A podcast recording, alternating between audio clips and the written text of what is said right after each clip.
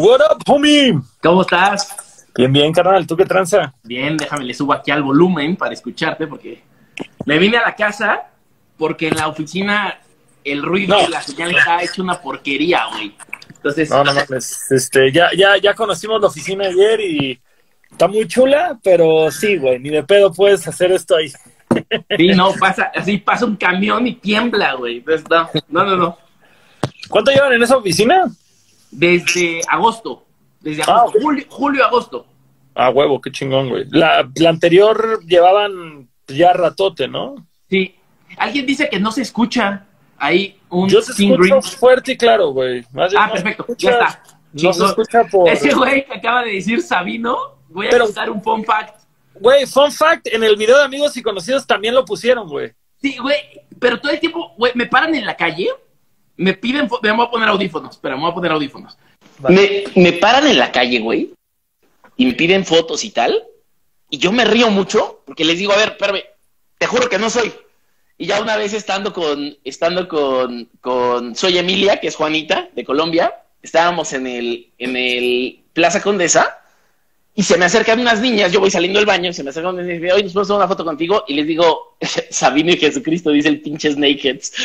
Y entonces les digo, oiga, pero, ¿quién creen que soy? Porque en realidad yo creo que se están equivocando, yo no soy famoso. No seas así, no seas mamón, tómate una foto con nosotros. Y yo, pero es que te juro que no soy. Pero, pero sí eres. Y yo, pero es que ¿quién creen que soy? Pero genuinamente yo ese día todavía estaba confundido, no, no lo había relacionado. Me pasaba mucho en caradura y en la calle, pero ahí no me había pasado. Entonces finalmente les dice Juanita, pues él no es. Él genuinamente trabaja tras bambalinas en la industria, él no es un famoso, pero pues tómense la foto con él y que les enseñe su licencia. O sea, se toman la foto conmigo, les enseño la licencia y ven que a Mohamed, ¿no? Y dicen, ah, ¿no eres Sabino? Y yo por eso les preguntaba, no soy Sabino, pero lo más cabrón es uno, el güey es blanco. Y todo el pelo corto. O sea, claramente no nos parecemos, güey. No, y, y aparte, y aparte, güey, su licencia tampoco diría Sabino, el güey se llama Pablo. Ah, eso, pues eso, imagínate, yo ni sabía, güey. No, no lo conozco, es compa de muchos compas. Y me parece que está toda madre seguramente, pero en caradura me parecía chistoso, porque decía, claro, güey, pues en caradura ha venido y la luz está bajita y tienes barba y tienes pelo largo, se entiende. Pero con la luz así del Plaza Condesa, güey, en los baños, en el lobby o en la Ni calle, de pedo, ni de no pedo. nos parecemos nada, güey. Tienen, tienen así, pelo largo, lentes, barba. Eso es todo, güey. Sí, pero sea, ella tiene pelo corto. Hay tiene una foto pegada en la ciudad. Pero, es que justamente fue mucho tiempo, tenía, tuvo pelo largo, güey. Pero, vato, aún así, güey, no se parecen. O sea, No es- nos parecemos nada, güey. yo, yo me acuerdo cuando todavía estaba de gira con el Guachada Funk, o bueno, con el Vicky, güey, que tampoco nos parecemos, nada más es Ajá. blanco, gordo, barbón. Es long shot una foto y es como mi carnal, ¿de dónde, güey? Así, por favor, ¿de dónde? Así. Pero pues ni modo. Sí. Saludos a Juanito Ugarte que se acaba de conectar. Un amigo que tenemos un amor, ahí, un y que amor. queremos mucho. El buen Juan, un amor. ¿Tú de qué conoces a Juan, güey? Lo que pasa es que él es mejor amigo de una de las personas más importantes en mi vida, que es mi excuñada Sayuri, porque yo anduve tres años con la hermana Mayra, la hermana de Sayuri, que es de sus mejores amigas. Entonces él, Loli y Sayuri se decían Club Benetton o tenían una broma así, ¿no? Porque había una japonesa, una rubia y un, y un güey. Y ellos eran muy, muy chavitos, güey. Yo los he haber conocido cuando ellos tenían 16, 17 años. Y yo ya iba a la carrera con Mayra, que le mando muchos besos y que la quiero mucho. Y entonces me hice muy amigo de ellos, León, como mis hermanos menores. Y después en la vida, cuando en una depresión absoluta, de hecho habíamos terminado Mayra y yo y otras cosas, yo me voy de mochilazo a Europa y él está estudiando actuación en España. Entonces me recibió dos veces en su casa. Una porque yo estaba terminando mi viaje ahí y me fui a quedar con él. Y otra porque una de mis primeras chambas en Europa fue vender pantallas de cine gigantes inflables alemanas. Y el Real Madrid compró una de las más grandes del mundo. Era 24 por 12. O sea, 24 metros por 12 de altura, que es el tamaño de un edificio. Y los del staff madrileño no hablaban inglés, ni hablaban alemán, obviamente y los güeyes de la empresa alemana mandaron al socio de Múnich, que solo hablaba inglés malo, un inglés muy roto, y alemán. Entonces fue así de puta, no nos entendemos. Entonces yo tuve que agarrar un avión e irme al, al... No es cierto, yo estaba quedándome con Juan y me dijeron, güey, lánzate al Bernabéu a resolver este pedo. Fui y lo resolví y luego de ahí me llamaron, me quedé trabajando con ellos y luego fui a la premier de un documental o algo así, que para eso habían comprado la pantalla. Entonces esas dos veces me quedé con Juanito. Entonces somos hermanos de la vida, güey, hermanos, hermanos.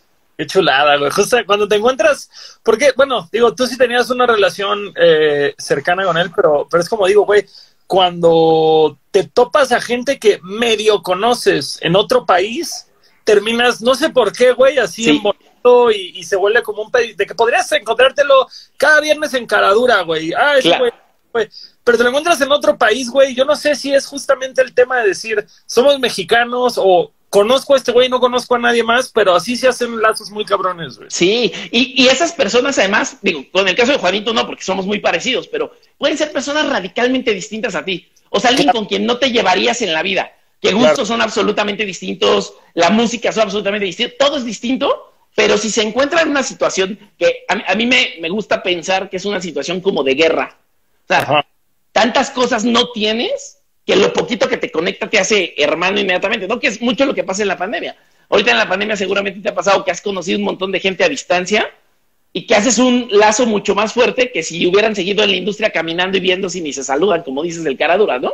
Fíjate que no tanto, güey. Yo creo que eh, de entrada yo los primeros seis meses, güey, sí me la tomé eh, de, no sé, güey, de, de, no salir, pero de que íbamos al súper a las 7 de la mañana, claro. al súper a las 6.45 de la mañana en sábado y a las 7.20 ya habíamos salido. Y esa era nuestra salida, güey. Sí, era un eh, paranoia, guerra fría, durísima.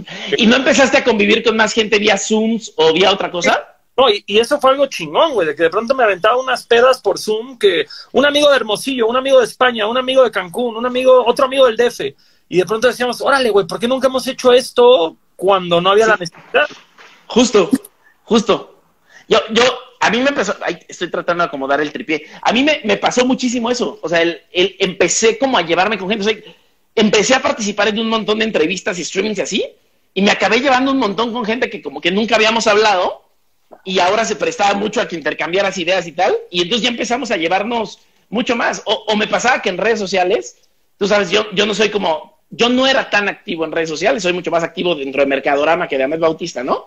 Y me empezó a comentar como mucha más gente, y luego resultó que tenía amigos en común con mucha más gente. Entonces, hoy mi círculo incluso es no, distinto porque no cambia tu círculo, pero ya tiene un montón de gente que la pandemia me dejó y que me encanta, güey. Es de las poquitas cosas que la pandemia tiene chidas. Eso está chulo. A, mí, a mí esto del adulto raros y las pláticas, güey, justo me ha ayudado a conocer gente bien verga que no hubiera conocido de otra forma, gente de, hasta de otros países, que dices, güey, qué gran forma de conectar con otros lados. Sí. Y al mismo tiempo, porque yo sí soy de esa gente que cuando me empiezo a poner triste me aíslo de todo. Entonces, esto al menos me obliga a tener dos conversaciones de, de una hora, hora y media. Me sirve para interactuar con gente. Exacto. ¿Todo bien, todo bien? Sí. Todo bien, sí, como que me quité el audífono porque como que está haciendo como una interferencia. Pero sí, justo eso. O sea, yo creo que en pláticas que has tenido de dos horas, hay gente a la que estás conociendo que nunca hubieras conocido a ese nivel de profundidad. Claro, y aparte puedo preguntarles cualquier cosa, güey. Entonces lo hace todavía más, más divertido. Claro, porque además, o sea, a mí me pasaba que cuando te invitan a radio o así, hablas pocas cosas, tienes un tiempo muy corto. Segundo, no puedes decir marcas o no puedes decir groserías y uno se la pasa diciendo groserías todo el día. Y dos, una parte bien interesante es, somos gente que elabora, ¿no? O sea, uno de mis capítulos favoritos de Haciendo Industria es donde te entrevistamos, güey. O sea, una pregunta que te hacemos que va a un punto, puedes elaborar una respuesta que parece spoken word durante 15 minutos. Y me fascina, güey, porque quien finalmente te está viendo se está enriqueciendo, cabrón, de decir, no mames que ese güey piensa así. No mames que ese, órale, no había pensado, no le había dado esa óptica a ese punto, güey, tan básico que me parece como, no sé, hacer una canción o hacer una gira, ¿no? Y entonces creo que eso es bien bonito de todo esto que está pasando. O sea, estamos contando historias de una forma bien distinta, güey. Fíjate, digo, y esto, esto es como de lo que acabas de decir, güey, que digo, últimamente ahorita vamos a hablar de ti, no de mí, pero digo que yo, yo lo platicaba el otro día con alguien, güey, en una entrevista que me hicieron, una amiga de Tijuana. A mí me pasa mucho que, que no sé, güey, eh, este misticismo del artista, del músico, de, de, la figura, nunca lo he sabido llevar a cabo porque me gusta hacer tantas cosas más allá de mi proyecto musical que me obligan justamente a estar como en la, en la talacha, no sé, güey, de pronto rey camiseta, dejo de ser long shot y me vuelvo el bando que tiene que hablar con otras bandas para llevarle tu servicio de merchandise. O en el bazar de bandas tengo que cargar una bocina, güey. Que dices, jamás ves a Rubén Albarrán cargando una bocina, güey, ofreciéndole un servicio a alguien más, o, o lo mismo, hasta con Sabino, por decirlo, mi compa el Sabino, güey. Es un güey que sí ha sabido llevar muy bien su parte de soy el artista. No, no, no estoy diciendo que soy inalcanzable, pero sí, sí tiene esta distancia de la gente, no es tan accesible. Y a mí que me encanta estar en todo, güey, pues como que nunca me he jugado mucho la carta de de hacerme al artista o de hacerme a, la persona con el misticismo alrededor. Y es que creo que, es que creo que no es que no lo hayas sabido hacer o, o, no hayas jugado ese papel. Yo creo que cuando tienes multiintereses, en unas te toca ser Jordan, en otras te toca ser Pippen y en otras te toca ser Phil Jackson, güey. Entonces en una eres el director técnico y nadie te ve, pero en otra es el que está moviendo los fierros. Y creo que eso es lo que está bien chingón de ti, güey. O sea, que... Y aparte, y aparte es la personalidad, creo que es, creo que va con la personalidad de cada quien, o sea. Correcto. Yo, yo hasta me peleo con mi manager porque yo quiero hacer cosas de mi management. Claro, claro. Y, y creo que va, como dices, va contigo en tu personalidad. Mira, ¿qué opinas que la parte administrativa con la parte artística baja tu nivel de personalidad? No, yo, yo, creo que la mezcla tiene que existir. O sea, hay personas que son claramente administrativas y hay personas que son claramente creativas, pero hay personas que mezclan los dos y tienes que mezclarlos, que justo tiene que ver con lo que estás diciendo, ¿no? El, el, si a ti te prende tener otros otros emprendimientos creativos, güey, tenlos. Tal vez alguien te hubiera dicho, si antes te hubiera agarrado una disquera cuando muy chiquito, tal vez hubiera dicho, puta, güey, pues ya voy en este trayecto y no tengo que soltar, porque pues este es el camino que me marcaron y, y está rindiendo frutos y pues me sigo. Pero tú fuiste independiente y aún firmando con disquera sigue siendo independiente, güey. Entonces, si mañana te quieres parar y poner un servicio administrativo contable para bandas, güey, be my guest y ponlo, cabrón. No, y aparte hay, gente como Jay-Z, güey, que Jay-Z dices, Jay-Z es, por muchos años fue el rapero más importante y tiene un equipo de básquet, una marca de vodka, una disquera, o sea, eh, Fat Mike de NoFX tiene su disquera, tiene sus mamás estas de sadomasoquismo, de tocan. claro. O sea, al final del día es eso. Creo que justo la, multidisciplina pues, es algo súper legal, güey. Claro. Y más hoy. Y más hoy que no hay como reglas preestablecidas. En la generación anterior, tú lo decías, Rubén Albarrán y ellos, ellos no les tocó escoger. Ellos los agarraron chiquitos, explotaron y tuvieron que seguir una carrera donde ya firmaste, tienes que hacer tantos discos. Y aunque no te guste, pues ahorita tienes que hacer otro pinche disco, ¿no? Como a Molotov que los ponían a hacer ahora me tienes que entregar cuatro discos. Entonces se aventaban un disco cada uno y luego lo juntaban y hacían el quinto. Y pum, ya firmamos cinco a la verga, güey. Entonces, eran, eran bien distintos. También era una época donde el Olimpo estaba destinado solo para cinco bandas. Y solo cinco bandas iban a sonar en toda la radio y en toda la televisión y en todos los medios. Entonces, si te tocaba hacer una de esas cinco, güey, pues esa es tu carrera. Y hoy no, hoy hay todo un mundo de independencia donde, güey, puro long tail, ¿no? hoy la gente te descubre o en Bandcamp o en Spotify o en Apple Music y ya ni hay estaciones de radio musicales prácticamente, ¿no? Es algo que platicamos el otro día. Antes la gente famosa era famosa para todos. Hoy te metes a, Spotify y descubres un artista que lo escuchan 60 millones de personas y no tienes idea de quién es, no conoces una canción de ellos. En tu vida habías, no sé ni pronunciar el nombre.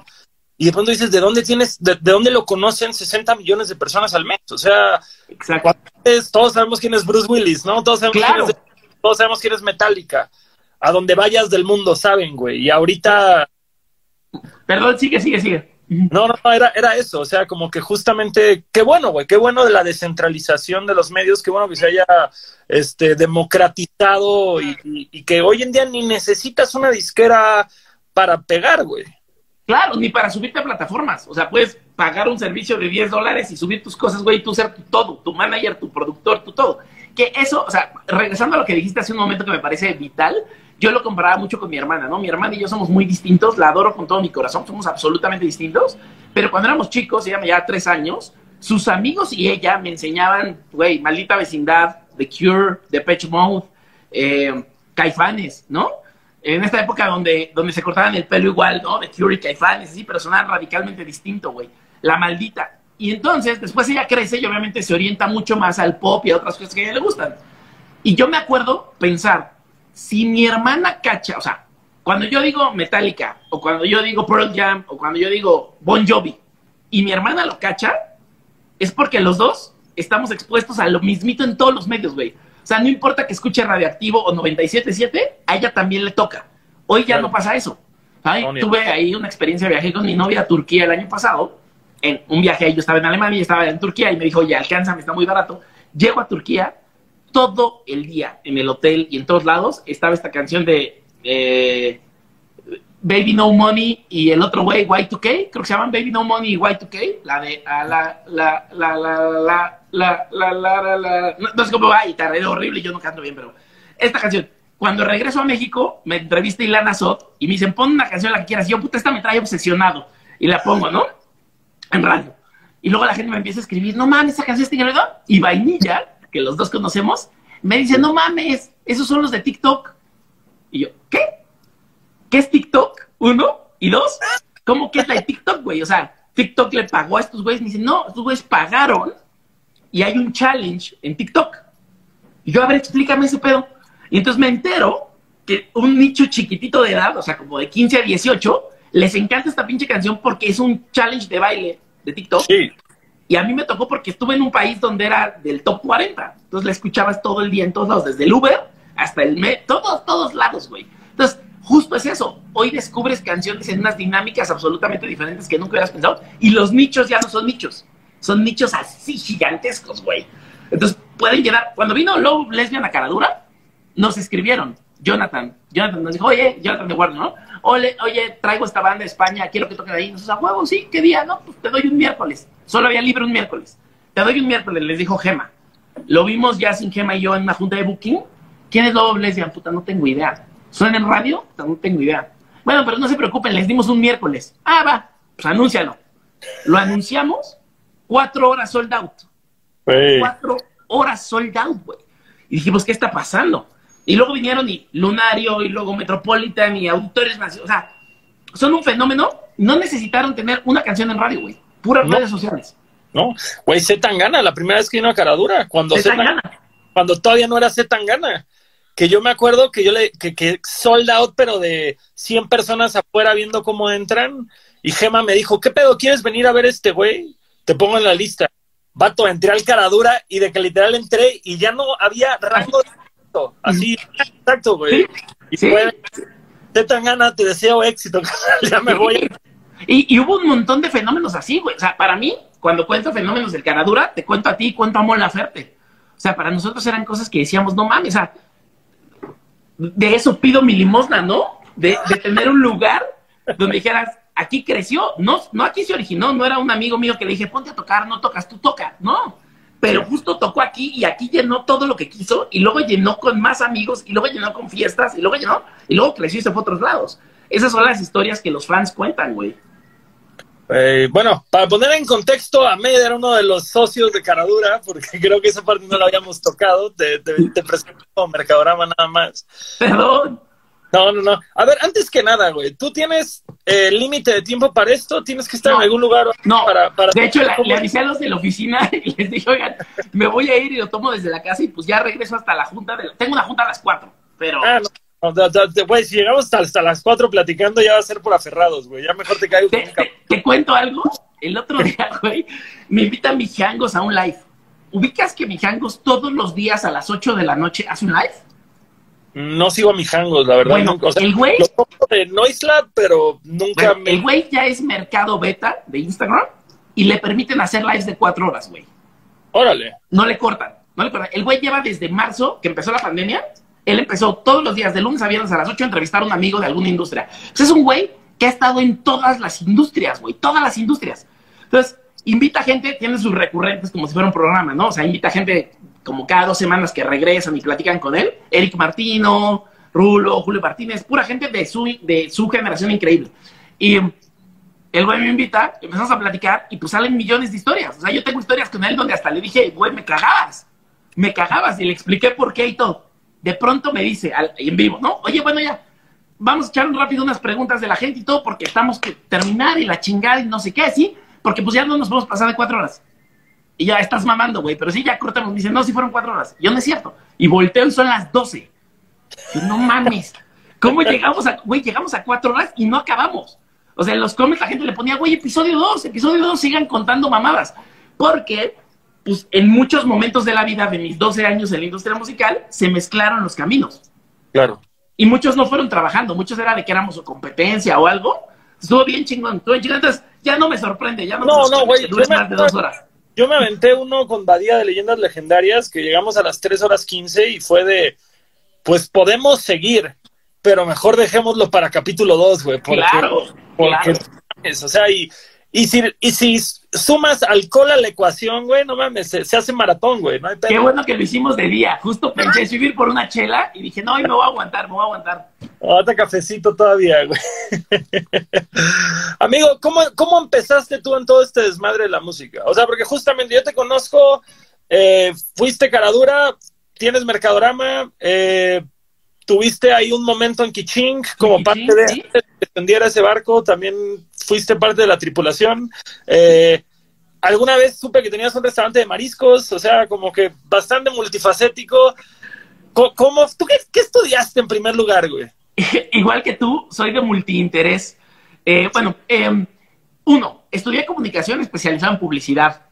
Estudié en la náhuac, aunque yo no quería, y ya estando ahí, pues encontré el camino para hacer como, como eso punk, ¿no? Esa actitud punk dentro de güeyes hiperconservadores de mierda, ¿no? Con chavitos que no necesariamente son malos, pero que viven en una situación de privilegio y Claro. que viven en esta burbuja, ¿no?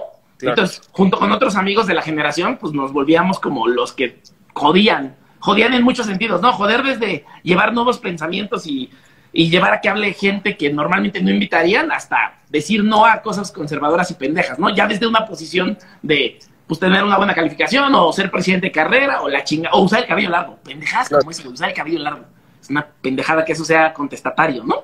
Pero bueno, eh, de regreso.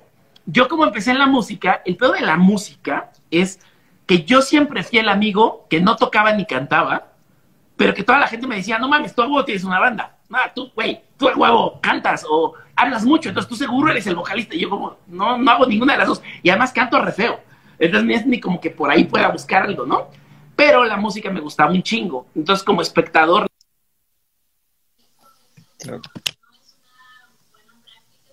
A ver, pasó algo acá. Ah,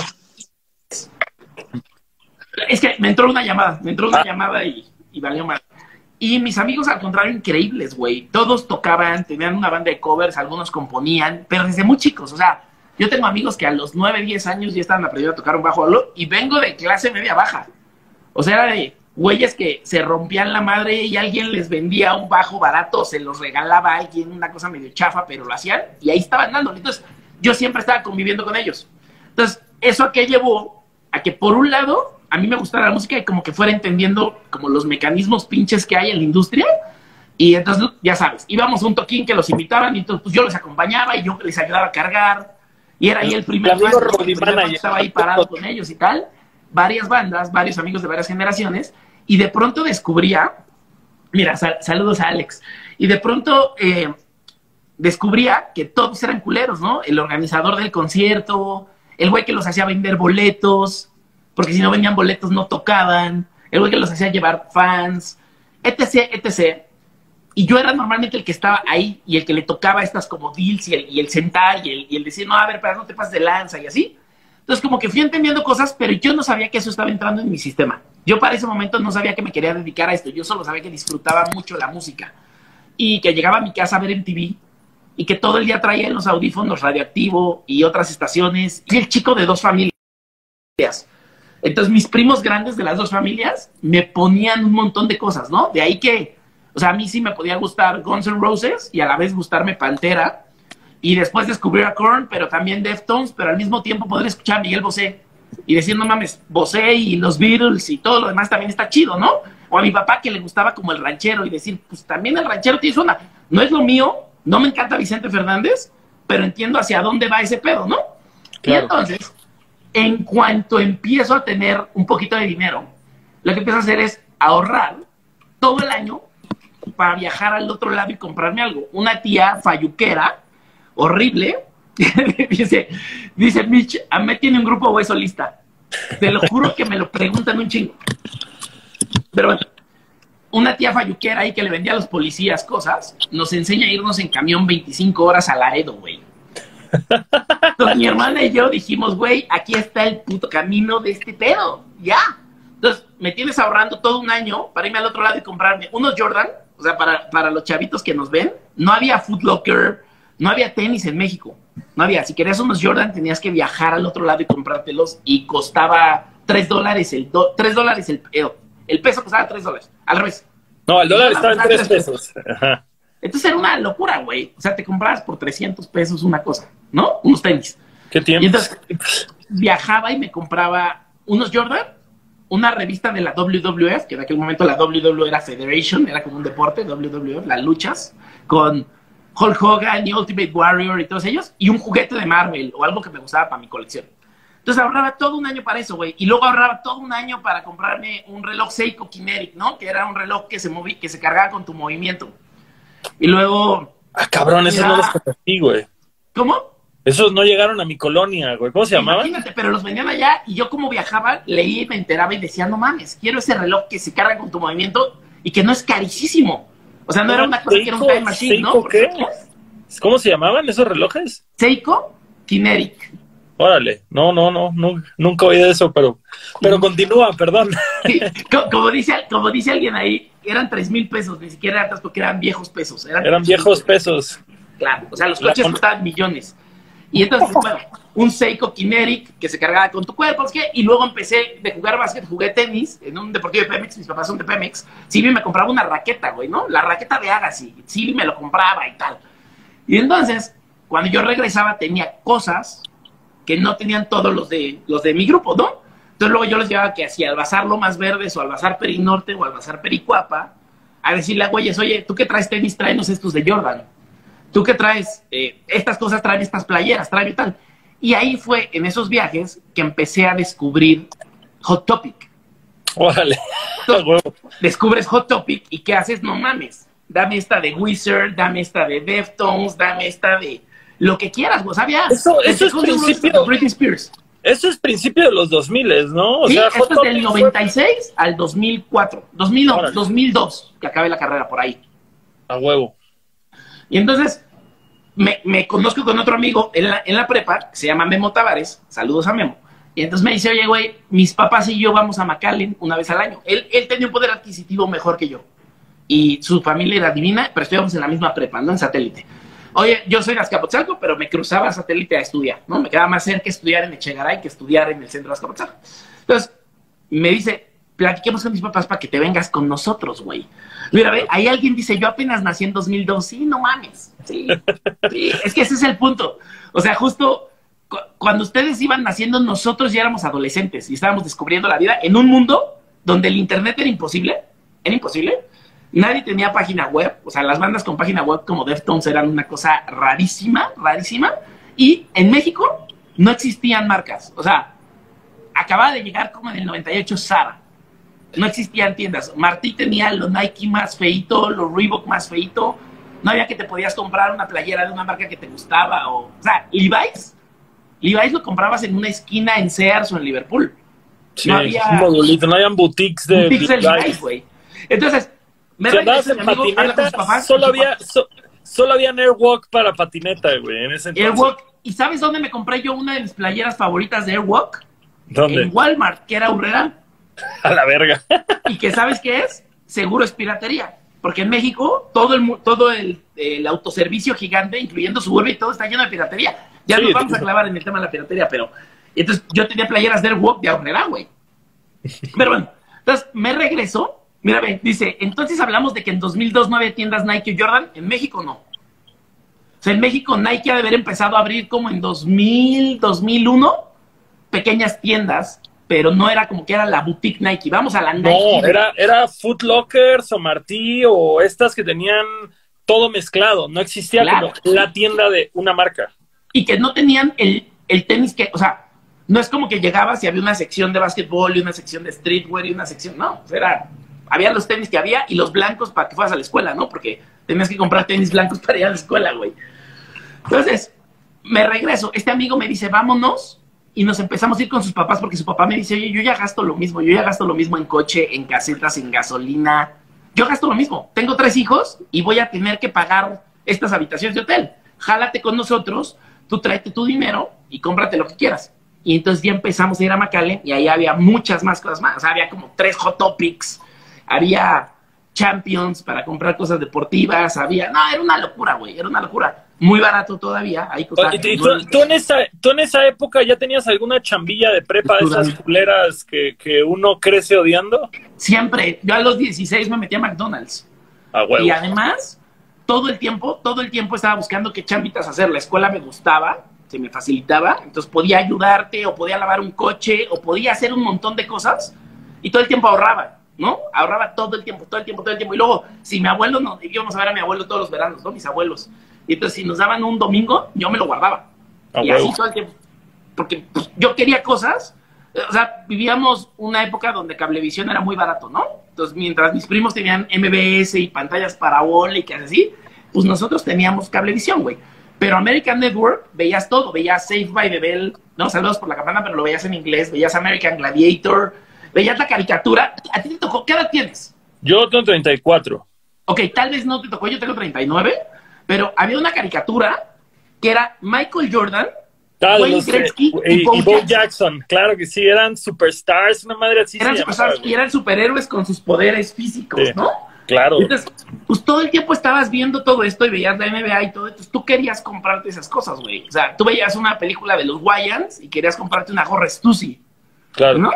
claro. Entonces, todo eso, pues estaba allá. Entonces ahorraba y decía, mejor me lo compro allá que comprarlo aquí. Me acuerdo una vez tener una conversación con mi mamá sobre que me quería comprar unos jeans y nosotros comprábamos mucho en Suburbia, güey, porque es lo que nos alcanzaba, ¿no? Claro. Y entonces un día me dijo, oye, te quiero comprar unos jeans. Y le dije, oye, ma, por lo que me cuestan tres jeans de Suburbia, me cuestan unos jeans de Levi's. Pero los de Levi's me van a durar un chingo más. Además, el corte me gusta un poquito más, ¿no? Que son unos baggy, de silver tag, de no sé qué. Entonces, si me aguantas, prefiero que te ahorres esa lana y cuando lo tengas me lo compras. ¿Se puede? Sí, a huevo. Pues, si tú quieres. Y entonces, así yo me compraba las cosas que quería. No A porque tuviéramos el dinero. Pero ya sabías. Entonces, justamente- de ahí yo nunca me metí a la industria. Perdón. No, no, no, e- eso, eso, como que, como que era el pedo de decir, no porque lo necesite me voy a ir con lo que hay, es como esto es lo que quiero, voy a encontrar la forma de llegar a eso. Exacto, exacto. Y, y el tema era ese, el decir, no, no encontremos el por qué no, encontremos el cómo sí, ¿no? O sea, igual una vez le expliqué a mis papás el, cuando empiezas a manejar, quieres manejar todo el pinche día, todo el tiempo, ¿no? Y quieres que el coche sea tuyo. Entonces, obviamente, le quiero enseñar a manejar a mi hermana, mi hermana no le, no le latía, yo aprendo, yo aprendo como a los 11, 12 años, y es como a los 14 empiezo a decir, ya préstamelo, ya préstamelo, ya préstamelo, ya préstamelo. Y por fin me lo prestan y yo empiezo a ir por todos. Empiezo a ir por mi hermana a la carrera, empiezo por mi papá su trabajo y por mi mamá su diplomado. Mi mamá toma como una maestría, un diplomado. Te volviste el chofer de la familia. El chofer de la familia. Y un día les explico, güey, si tuviéramos dos coches chicos, gastaríamos menos que con un solo coche. Porque con un solo coche lo estamos puteando. Claro. Gastamos mucha más gasolina, refacciones, ¿qué? Y los tuve que sentar y explicarles este pedo, güey. Así de, genuinamente invirtamos en un coche chico, por favor. A mí me encanta manejar y yo lo voy a hacer, pero estamos dándole la madre a este coche. Entonces, me pasaban cosas como eso, ¿no? Todo el tiempo pensar cómo podemos llegar a una solución administrativamente mejor, cabrón. Mira, dice aquí abajito, nos hicieron una pregunta. Yo compraba copio clon Nike por ahorrar, pero cuando compré mis tenis Nike te das cuenta que te duran años sin problemas. Es que así funciona. Y tenemos un país donde está tan normalizada toda la piratería y todo, que también no tenemos claro el por qué lo oficial es mejor. En todos No. los sentidos. Y además, cuando puedes comprarte cuatro pares, güey, te das cuenta que te pueden durar cinco años, güey. Cinco años, güey. Que, que tener un solo par original y le partes la madre en un año, tienes unos piratas y te duran tres meses. O sea, Exactamente. Y, y además te vuelves más administrativo, ¿no? O sea, piensas, a ver, ¿a cuáles les voy a dar una putiza y cuáles me voy a guardar para ocasiones especiales? ¿cuáles son los de para ir a festival y cuáles son los de para ir aquí a una cena chida? No sé. Exacto, güey. Yo durante muchos años en Estados Unidos y en satélite, porque había un outlet de Martí en satélite, compraba junto con mi amiga Alicia los 574 de New Balance. Me encantaban. Güey, en México costaban 300 pesos y en el outlet 200. Te estoy hablando de los 2000, 2003, 2004. Entonces, cuando viajaba al otro lado, me compraba siempre unos New Balance en algún outlet que encontraba y luego los regalaba. Tengo del 574 de haber tenido ya 25 pares, güey. O sea, me quedé con uno, una colaboración de Undefeated, luego me quedé con unos como de piel y con otros dos, pero siempre regalado porque esos me han durado 10, 15 años y esos son para mí los de festival. O sea, Sí, los que no me duele la espalda, los que voy a estar caminando 20 kilómetros, güey. y ya me pongo los Nike para otras cosas, o los Adidas, o los que quieres cuidar, ¿no? Claro, claro. Bien. Oye, me desvío un chingo, perdóname. No, no, no, así, así es esto, así es esto, así es esto. Así tiene que ser esta plática, güey. Chingo de desviaciones, güey. De industria musical. Yo ya compraba mucho merch, pero igual compraba merch allá, que llegaba acá a México y tocaba, o sea, en el 98, 97 vino Marilyn Manson. Era una época donde venían tres bandas al año, dos, tres bandas, y ya, puto. Y entonces, vino Marilyn Manson, me compré playera y sudadera. Vino Live, al Hard Rock Live, me compré playeras. Vino Smashing Pumpkins, vino Oasis, al Palacio de los Deportes, me compré playeras. Y no me caí el 20, que eso que estaba comprando yo era piratería. Para mí era la playera del evento, güey. Porque estaba en el evento, no, no era este discernir de la original está dentro, bueno, y probablemente ni traían original en ese No traían, no había, no había. Y cuando empezaron a traer fue porque venía YouTube, porque venían cosas a estadios aztecas, ¿no? Antes de que hubiera el Foro Sol, porque el Foro Sol no siempre fue concesión de Ocesa. O sea, le empezaron a tener después como del Vive Latino, que fue como en el 98 y no era de Ocesa. Y hay toda una historia ahí, ¿no? Que nuestra generación nos tocó vivir el inicio de los festivales y el inicio y crecimiento de Ocesa y sigue como una corporación. Y entonces, de pronto, en 2003, viene Pearl Jam, cabrón. Y esto a mí desapareció. esto fue el inicio de todo. Ciudad de México, eso es 2003. 2003. Órale. Les abría Slater Kinney. Ah, Estaba en español el póster, güey. A huevo. Entonces, con mis amigos de la prepa, aunque ya íbamos en la carrera y cada quien tenía pues otro círculo de amigos en la carrera, fuimos amigos de la prepa, nos juntamos y fuimos a, yo me acuerdo que fuimos a dos de los tres conciertos, o tal vez fuimos a los tres.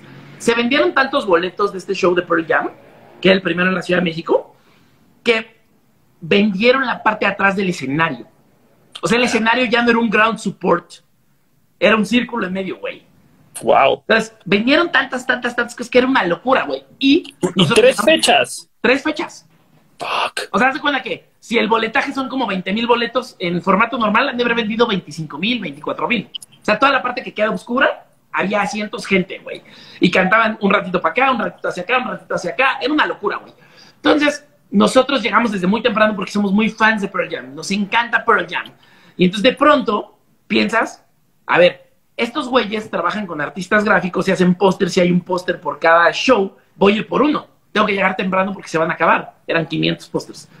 Llegamos temprano y cuando entras ves un aparato de mercancía oficial que era una puta locura, güey. O sea, un stand gigante donde venían parches, stickers, gorras, gorritos de frío, chamarras, playeras, playera manga larga, playera como de béisbol. Ah, pero ese, pero ese ya, ya oficial, no era pirata. Ya oficial, adentro, 2003. Ah, y ahí es donde me voy como con una especie de cruda, diciendo, a ver, espérate, todo esto que compraste es de estos güeyes y lo compraste adentro. Entonces, obviamente en ese momento no reflexionas y haces toda la sinapsis del mundo, güey. Sino en ese momento empiezas a cuestionarte. ¿Qué pedo con lo de afuera? ¿Qué pedo con esto que está pinche? ¿Qué pedo con estos diseños que son de otro año? De otro disco? ¿Qué pedo con esta calidad que está horrible? ¿Qué pedo, qué pedo, qué pedo, qué pedo, qué pedo, qué pedo? Y era 2003. Yo ya había salido de la carrera y empieza a ver todo este tipo de, reflexiones donde ya con un Internet mucho más robusto, con un Internet de foros y de, cuestionamientos, pues tus amigos bajan la música de Napster o de LimeWire. Y tú todavía compras el disco, te gusta comprarlo. Y entonces empieza este análisis de, a bajar la música ilegalmente está mal. Bueno, igual sí está mal, pero igual no estoy pagando por ella. Si estuviera afuera del metro comprándome un CD, sí le estoy dando dinero a un culero que no la hizo. Para acá lo estoy bajando. O sea, todavía no entendíamos cómo funcionan las redes y eso, ¿no? Obviamente el de Napster se hizo millonario. Pa, pa, pa, pa, pa, pa, Empiezan los cuestionamientos y yo, trabajando en unas cosas horribles, trabajaba en un call center de Telmex en la parte administrativa porque me llamaron para hacer comunicación organizacional. Luego me salí frustradísimo y luego te cuento por qué no entré a agencias de publicidad. Luego entramos en esa historia, pero de ahí me llama un güey que estudiaba con, con Mayra, Mayra que te conté que fue mi novia de la carrera, eh, la hermana de Sayuri y amiga de Juanito. Me dice, oye, este güey que estudió conmigo está haciendo una cosa social y me dijo que qué andas haciendo porque te quiere contratar. hoy que salgas de la chamba, no vengas a mi casa, vete a ver este güey. Vamos a ver un güey e iniciamos una empresa. Yo le ayudé a empezarla, yo no fui socio, ni me quería hacer socio, obviamente, porque todo el pastel para él. Pero hicimos una empresa de cine gratuito para comunidades de bajos recursos con pantallas de cine gigantes inflables de Alemania. Órale. Entonces se llamaba Cine Pop, Cine Popular. Y entonces era una putiza, güey, estar llevando cine gratuito, pero era increíble. A mí me llenaba el corazón, güey. Pero me puteó tanto que acabé en el hospital. Entonces, ya para estos momentos donde el hospital y la chinga y no, yo me meto a estudiar un diplomado a la Ibero de entretenimiento y sociedad. Y el diplomado era de CIE, güey. O César, teniendo chavitos enseñándoles cómo comercializar eventos, cómo hacer cosas de, de pues, conceptos creativos para los conciertos y los eventos públicos, porque te platicaban todo lo de CIE, te platicaban que ellos compraron la feria, que ellos compraron eh, Kitsania, que antes se llamaba la ciudad de los niños y le pusieron Kitsania, para llevárselo a Asia. Eh, compraron eh, mil cosas, ¿no? Compraron Ticketmaster, compraron las pantallas del Oxxo, güey. Las pantallas del Oxxo de ese momento, que tenían publicidad, eran de ellos. Eran luego de se ellos, sí, órale, güey. Entonces te contaban todo eso y te decían, ¿a ti qué se te ocurre que podemos hacer? Entonces, pues tú ibas con la mentalidad de quiero aprender, aprendías de Compeán, aprendías de Soberón, todos ellos fueron a darnos clase, güey. Aprendías de ellos, pero decías, güey, pero ojalá se den cuenta que medio me gira y me contraten. Y nunca contrataron a nadie. La realidad de la es que lo que hicieron es que luego ejecutaron todas esas ideas que eran los trabajos finales, ¿no? O sea, como que en ese güey nada más fueron así a hacer una incubadora de ideas ajenas. De ideas. O sea, de ahí salió seguramente el Coca Cero, que luego se convirtió el Corona Capital. Como, O sea, como cuando sale Bill Gates en Los Simpsons, güey. No me hice rico firmando cheques, güey. Exacto, exacto. güey. y que ojo, y que ojo, ten- hasta de broma le decimos el imperio, ¿no? A César así, pero la realidad es que también tiene su mérito llegar a lo que han dicho y hacer lo que están haciendo. O sea, Claro, no claro. es fácil, ¿no? Pero claramente este diplomado era para clavarse ideas, claramente. Entonces empieza todo este diálogo del dinero y de las disqueras. Y yo digo, no mames, aquí hay algo, güey. Aquí hay algo, aquí hay algo, aquí hay algo. O sea, no mames que las bandas que tocan ya no están ganando dinero porque estamos bajando su música ilegalmente y ganan de shows, pero en México ni siquiera hay un circuito donde toquen shows y hagan cosas. Estamos hablando de 2003, 2004, güey. Luego, Claro. yo caigo en una como depresión, me voy a Alemania, bueno, me voy a, a viajar de mochilazo con un boleto de avión que me pagó mi hermana porque ella ya lo tenía. Ella iba, a ver a YouTube con sus amigos a Irlanda, a Dublín, y ya, o sea, ya a punto de irse, le dan una gerencia, trabajaba en HCBC, le dieron una gerencia, me dijo, güey, no me puedo ir. ¿No quieres el Vete vuelo? Yo, no mames, sí. Dijo, güey, pues te va a ir todo deprimido y valiendo verga. Vete ya. Y yo, pues no tengo dinero. Sí, no importa. Le dije, oye, pero hazlo solo de ida. Eso, Que me eso vaya. fue como de 22 años, 23 años. 23, 23. Y recién acabando la carrera, ¿no? Así un año de trabajar y frustrado de que ya tenía trabajando desde que entré a la carrera. Y ya para ese momento decía, güey, ¿qué estoy haciendo de mi pinche vida, güey? Está horrible este pedo. No, ni me llena ni me gusta y no es una industria en la que quiero estar. Creo Claro. que me gustaría empezar a hacer cosas hacia la música, de- derivado de este 2003, ¿no? Me voy de mochilazo, se va muy perla un amigo mío conmigo, viajamos de mochilazo, encontrándonos la vida, y él se regresa porque abrió unos negocios aquí en México, y yo me quedo viajando y trabajando en lo que pueda. Y de ahí me voy a Alemania, la historia que ya te conté, ¿no? ¿Cu- ¿Cuánto tiempo te aventaste ahí de vago, de vago europeo? Debajo como cuatro meses y ya trabajando año y medio. Ah, huevo, o sea, viviste O sea, me- dos me años clavé, en Europa. Empecé a trabajar obviamente ilegal, Sí. ¿no? Y, y- e hice una negociación con Christa Kramer, el dueño y creador de estas pantallas, donde le dije, oye, yo quiero trabajar contigo porque él me invitó, ¿no? Vente a trabajar, me salvaste la del Real Madrid, vente. Y le dije, sí, pero déjame que los fines de semana viaje a donde se me antoje. O sea, tengo que ir a festivales, tengo que entender cómo funciona este pedo. En México hay bien pocos festivales. Quiero conocer, quiero ir a todos los venues, quiero ir al Fera, que está en Groningen, en Holanda, que es mi lugar. O sea, todo lo que he leído del Fera es mi lugar favorito de la historia. Es un lugar que tiene tres shows simultáneos, pero además todos los shows hacen serigrafías impresas a mano y son las que Órale. pegan en la calle, cabrón. Con artistas gráficos. Déjame irme a eso, déjame ir al Hohenfelde, déjame ir al Rock am Ring y al Rocking Park. Déjame irme a todo lo que me encuentra. Ahí descubrimos el Pukkelpop en Bélgica, ¿no? Unos amigos colombianos. Entonces, empecé a aprender cómo Ay, las tiendas de eh, discos. pausa, pausa, pausa. Todo esto, ¿tú de dónde chingados lo sacabas, güey, con el internet limitado del 2003, güey? O sea, ¿tú cómo te enterabas de todo esto, güey? Compraba todas las revistas de música que hubiera. Compraba la Q, compraba el Spin y compraba la Enemy. Q y Enemy son británicas, entonces hablan de Sí. toda Europa y la Spin hablaba de todo Estados Unidos. Entonces, era como, como ni, era, ni era una investigación consciente. Tú como fan de la música nada más leías y era como, ok, acabo de leer de esta madre, ¿qué es esta madre? Ah, es un venue, ok, ya sé que en este país existe este venue y este promotor y esta empresa y tal cual, o sea, todo el día leyendo de música. Claro, y, y, te metías a ver, y te metías a ver tus bandas, o sea, te metías a ver las bandas que te gustaban, que tenían un internet precario, o sea, los únicos avanzados 10 años en la vida es Deftones. Para mi gusto, nadie ha estado más avanzado que Deftones en temas de internet, ¿no? Tenían un sitio que funcionaba, sacaban una t-shirt cada mes distinta, unas locuras, güey. Pero todos los demás, Interpol, Paul, cualquier banda que me gustara, me metía y decía, próxima gira de Europa, y tocaban en el Fera, y tocaban en el Gleis Fancy de Alemania, y tocaban, y yo decía, es que ese es el circuito, güey. Es un circuito que no hay acá. Aquí no dices, claro, iba a tocar aquí, luego acá, luego acá. Los bares y los centros de conciertos duran cinco años y desaparecen, güey. Y entonces, para mí era como muy claro que allá estaba pasando algo que yo tenía que aprender. Y aquí en México, mientras, me, faltó decir lo que era la escena en México, güey. Yo me, yo mamaba toda la información que Radioactivo nos daba, por ejemplo, ¿no? O MTV. Entonces, tenías a Radioactivo que tenía sus barras normales, pero que mandaban a gente a cubrir a Coachella. Y decías, tengo que ir a Coachella, ¿no? Claro. Estos güeyes llevan yendo desde el 2000. Tengo que ir a pinche Coachella. Entonces, en 2004 tuve la oportunidad de ganarme un concurso. Desaparece Radioactivo. No hay nada, hay un limbo. Y Alejandro Franco tuvo una revista llamada Sónica. Sí. Entonces, Mayra, justamente que mi novia de la carrera, me habla y me dice, acabo de escuchar en WFM, y yo, WFM, ¿qué hay en WFM? Se acaba de escuchar que hay un concurso de Coachella en una revista de Amazónica, ve y cómpratela. Fui, me la compré y me lo gané.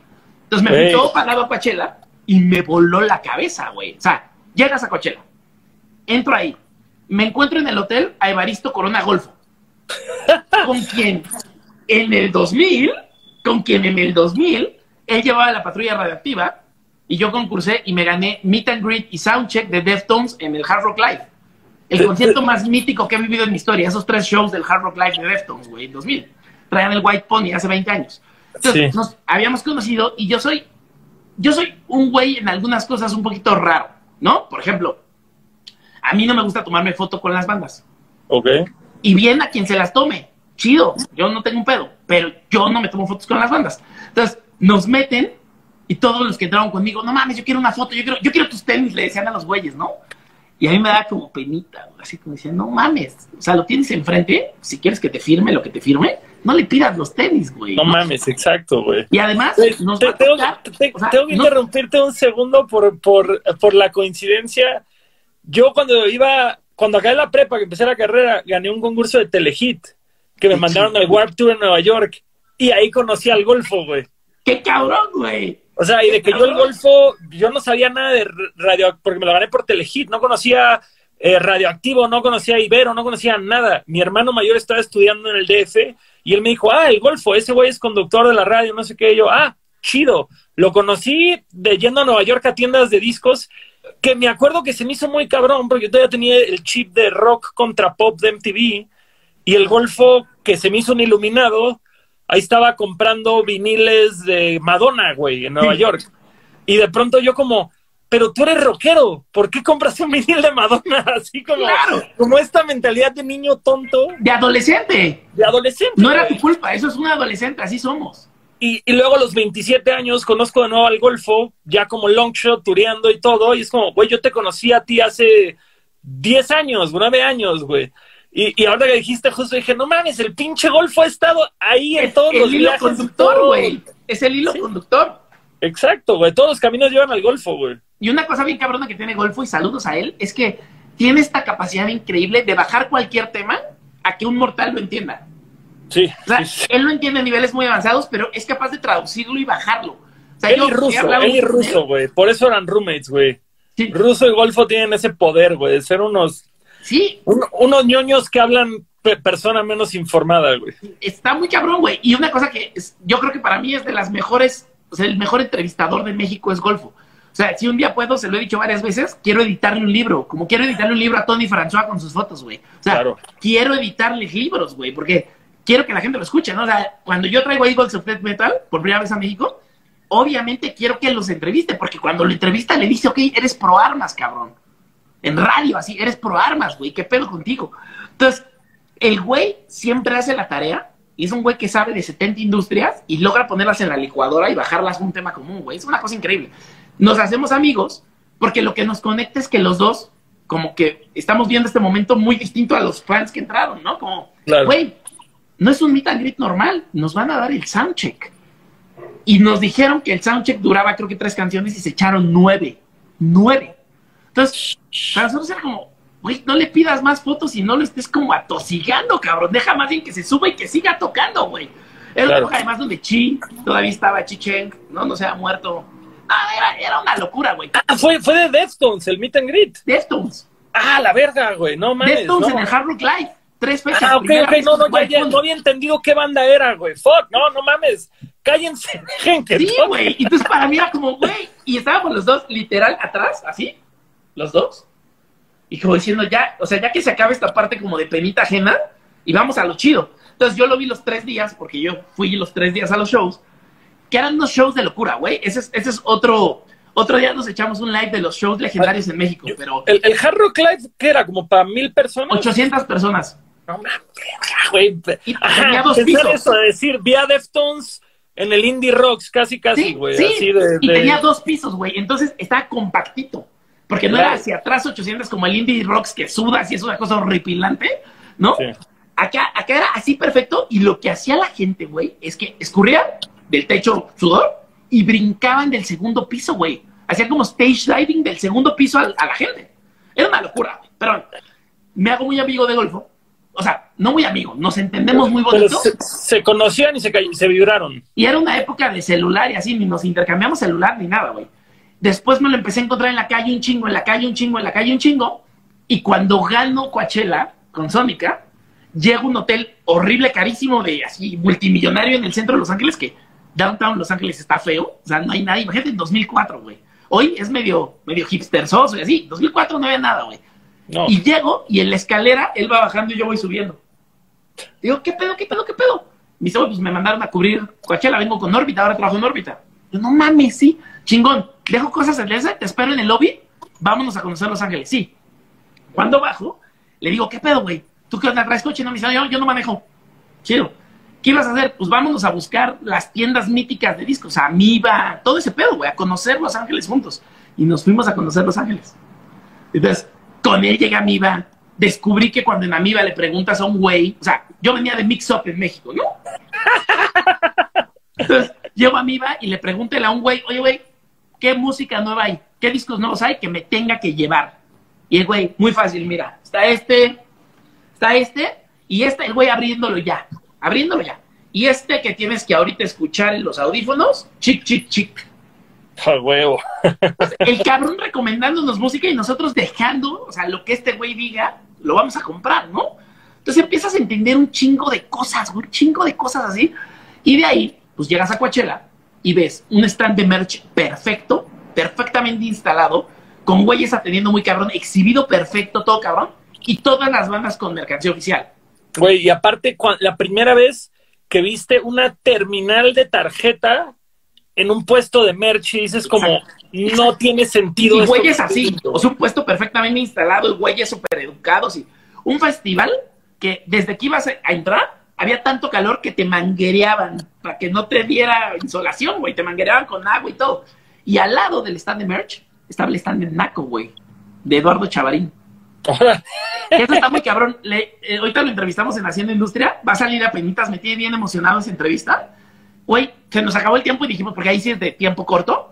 Dijimos, no mames, güey, tenemos que tener otros tres capítulos con este güey, porque apenas hemos contado poquito de la historia. O sea, otro de esos güeyes que conectaron con un hilo toda la industria, Eduardo Chavarín, güey. O sea, si alguien le enseñó a Molotov lo que era merch, fue Chavarín. Si alguien le enseñó a Liguerra, fue Chavarín. Si alguien nos enseñó qué es el streetwear en México, en México, o sea, si te llegaba algo de Santa Cruz, lo comprabas porque era como medio falluque o alguien te lo trajo. Si comprabas Sí. algo de girls, skateboards, de toy, o sea, todo lo que se te ocurra. Todo lo que Pero se ocurra. y, es que, y es que no, y es que aparte, güey, lo original de estas marcas era horrible la calidad. Sí. De que era una playera Fruit of the Looms con una pinche serigrafía gruesa, güey. Las pistolas que te sudor. sudaba el pecho. Ajá, que se te quedaba la calaca de pinche logo marcada en sudor en los De pelos. Pablo. Peralta, güey. Y, y eso era lo original, y eso era lo que te Sí. costaba que en ese entonces ver una playera en 250 pesos era un mundo de dinero y, y dices, güey, no puede ser que esto sea lo original, es, es igual calidad que la Fayuca. Claro, claro. Y, y, y, y, lo que te llegaba era completamente limitado, ¿no? O sea, te llegaba sí. una sudadera de Vision Streetwear, era lo que había. Y lo comprabas porque pues era lo primos grandes que sí patinaban tenían. Pero de pronto llega este güey y sin haber un circuito de dónde vendas, porque no hay tiendas chidas, no hay nada, el güey saca naco y empieza a sacar diseños y empieza a sacar. Es un cabrón, güey. Entonces, chaval es un cabrón. Pero bueno, ya. Llego a Coachella, veo todo este pedo, se me mete todo este tema. Fue un Coachella donde se reunieron Pixies, donde volvió The Cure, donde tocó Flaming Lips por primera vez su sola esfera, donde Beck tocó de sorpresa con su iPod, porque ves que solo había un iPod de Beck y uno de YouTube. Ajá. Donde, no más, Interpol y Killers eran chiquititos. Entonces, yo empiezo a escuchar esto en radioactivo y empiezo a formar como mi cultura de la escena musical mundial a partir del radioactivo, más los amigos que tienes, más el güey del Chopo, que te vende los discos oficiales importados, y por otro lado compran las revistas, que en México existía así como La Mosca, que estaba como bien, pero... ¿eh? Lengua. Dime, dime. No, Lengua era otra revista mexicana. Ah, la Lengua, Sónica, La Mosca, Switch. Switch, Switch, pero Switch como que no me conectó mucho. Y cuando desaparece Redactivo, hacen R&R. Ah, sí que era de Olayo Rubio, ¿no? Y mientras en Dixo, en Dixo empiezan a hacer blogs. Y ahí se van Chai, se va Warpig y se van todos. Entonces, ellos van como moldeando toda la cultura, más lo poquito que ya aparecía en MTV, porque en MTV, pff, a la chingada, preguntan, ¿cuándo te fuiste de mochilazo a Europa? Me fui en 2004. ¿Y qué empieza a pasar? Que Julio Martínez tenía un programa los sábados, güey, en Radioactivo. Y presentaba música que no entraba en la barra normal.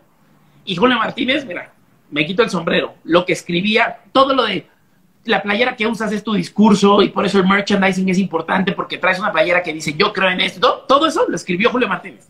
O sea, cualquiera de nosotros que repite esos textos, el que nos los enseñó fue Julio Martínez. Hace 17 güey, años. Y el güey de pronto empieza a poner Interpol. Y empieza a poner Strokes. Y empieza a poner White Stripes. Y empieza a poner bandas así los sábados. Y entonces yo me empiezo a ir al chopo a decirle al güey, oye, Entrabas- consígueme este disco de Interpol. Consígueme este disco de My Chemical Romance. Órale, ya. Ya, ¿se cortó? A ver. Que- y creo que ya te veo medio lento. Ah, ¿será Ya, mi red? Ya, ya, perfecto. Ya, en orden, en ¿Será mi orden. red? Ok. Y, pero si me escuchaste lo anterior, no. Sí, de My Chemical Romance, White Stripes, to- eh, todos estos. Sí, y entonces pues yo iba y encargaba, encargaba Supersónico, así se llamaba el programa, gracias Alex, se llamaba Supersónico. Y entonces iba por los discos y luego esos discos eran las bandas que ellos traían a, o sea, decían, ok, trae esto al aniversario radiactivo al Salón 21. Pues Claro. güey, no mames. Vimos todo, vimos a Block Party, vimos a Strokes, vimos a lo que quieras, güey, gracias a ellos. Saludos a Noriega. Y entonces, ¿qué empieza a pasar con esta dinámica? Que cuando ellos los desaparecen, porque lo convierten, en México todo tiene intereses políticos, obviamente, ¿no? Y el que tiene dinero manda. Entonces lo hacen en una estación de noticias para hacer de con, porque pues se van a venir en los años de, o sea, los años después se van a venir todo el dinero de las campañas políticas. Desaparecen radioactivo y Marcelo se va y con un equipo hacen reactor en lo que era órbita Claro. y se, y se quedan con los que para ellos como que valían la pena o hacían algo interesante. Yo no sé, yo en ese momento no los conocí. Entonces se quedan Miguel Solís, Ariana Montañez, Golfo y Cuadros y toda esa banda con todos los otros. Con Rulo, con Julio, con tal. Entonces, mientras todo esto está pasando, yo estoy tratando de entender qué pasa con la industria musical y me tomo un diplomado. Antes de irme, esto es antes de irme a, a- a Alemania. Me tomo un diplomado con Humberto Calderón, que es el de la banda Neón, el de papareo, papareo. No, ellos, ellos no los conocí para Luego te los mando. Tarareo muy mal de todos. Nos pone una canción pop, un hit redondito de los 80, redondito, güey. Y entonces, el güey, como todas, como toda la industria en México, güeyes que fueron muy exitosos en proyectos, los metieron de A&R. Para la gente lo que no sabe que es un A&R, es eh, Research and Development o Artist and Research. Artist and, reper- and Repertoires. No, artist and o repertoires. algo así, o sea, pero lo que significa es que son los güeyes que dicen, esta banda vale la pena traerle esta disquera, ¿no? Son los scouts de este pedo. Y en teoría se supone que son los que gestionan durante la grabación del disco como opinionólogos, pero Pero en México no llegaron a esa parte. Son los curadores. scouts. Son los curadores. Y entonces, Tal cual. ¿qué pasó con él? Que era un A&R de alguna disquera y se volvió el que llevaba la marca en Centro, la Universidad de Centro. Sí, lo que dice Noriega, justo, exdirector de marca de Centro, un tipazo. Y el güey hace un diplomado llamado Marketing en la Música. Y dije, de aquí soy, lo tengo que tomar. Esto es lo que voy a hacer. En un mundo donde las bandas no están ganando por los streamings, no están ganando por nada, sus shows son una porquería porque no hay shows que hacer, hay pocos festivales, ¿ah? tengo que ir ahí, algo voy a encontrar, güey, ¿no? Entonces, llego a este diplomado y un día me toca que le haga una pregunta sobre legal. Estuvimos viendo un tema de legales, güey, y cámara. el güey nos saca un contrato de la industria. Hoy, el contrato que tú conoces es radicalmente distinto al contrato de los 2000, güey. Esos son los famosos contratos leoninos, güey, que casi, casi. Ajá, estabas dando tu nombre de civil. Sí, decía, de decía, todo lo que crees es de estos güeyes, el nombre de tu marca es de estos güeyes, en galaxias por descubrirse y tecnologías por inventarse hasta 100 años después de tu muerte. Sí, sí, sí, sí. Y lo firmabas. Y lo firmabas porque no había de otra, güey, porque el Olimpo era para cinco güeyes. Si te habían escogido, eras un suertudo.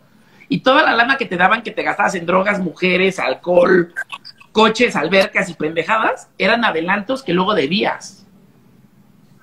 Y nadie te enseñaba eso. Es como los futbolistas y los basquetbolistas de los noventas, güey, ¿no? Alan Iverson gastándose todo su dinero cuando era el top uno del NBA.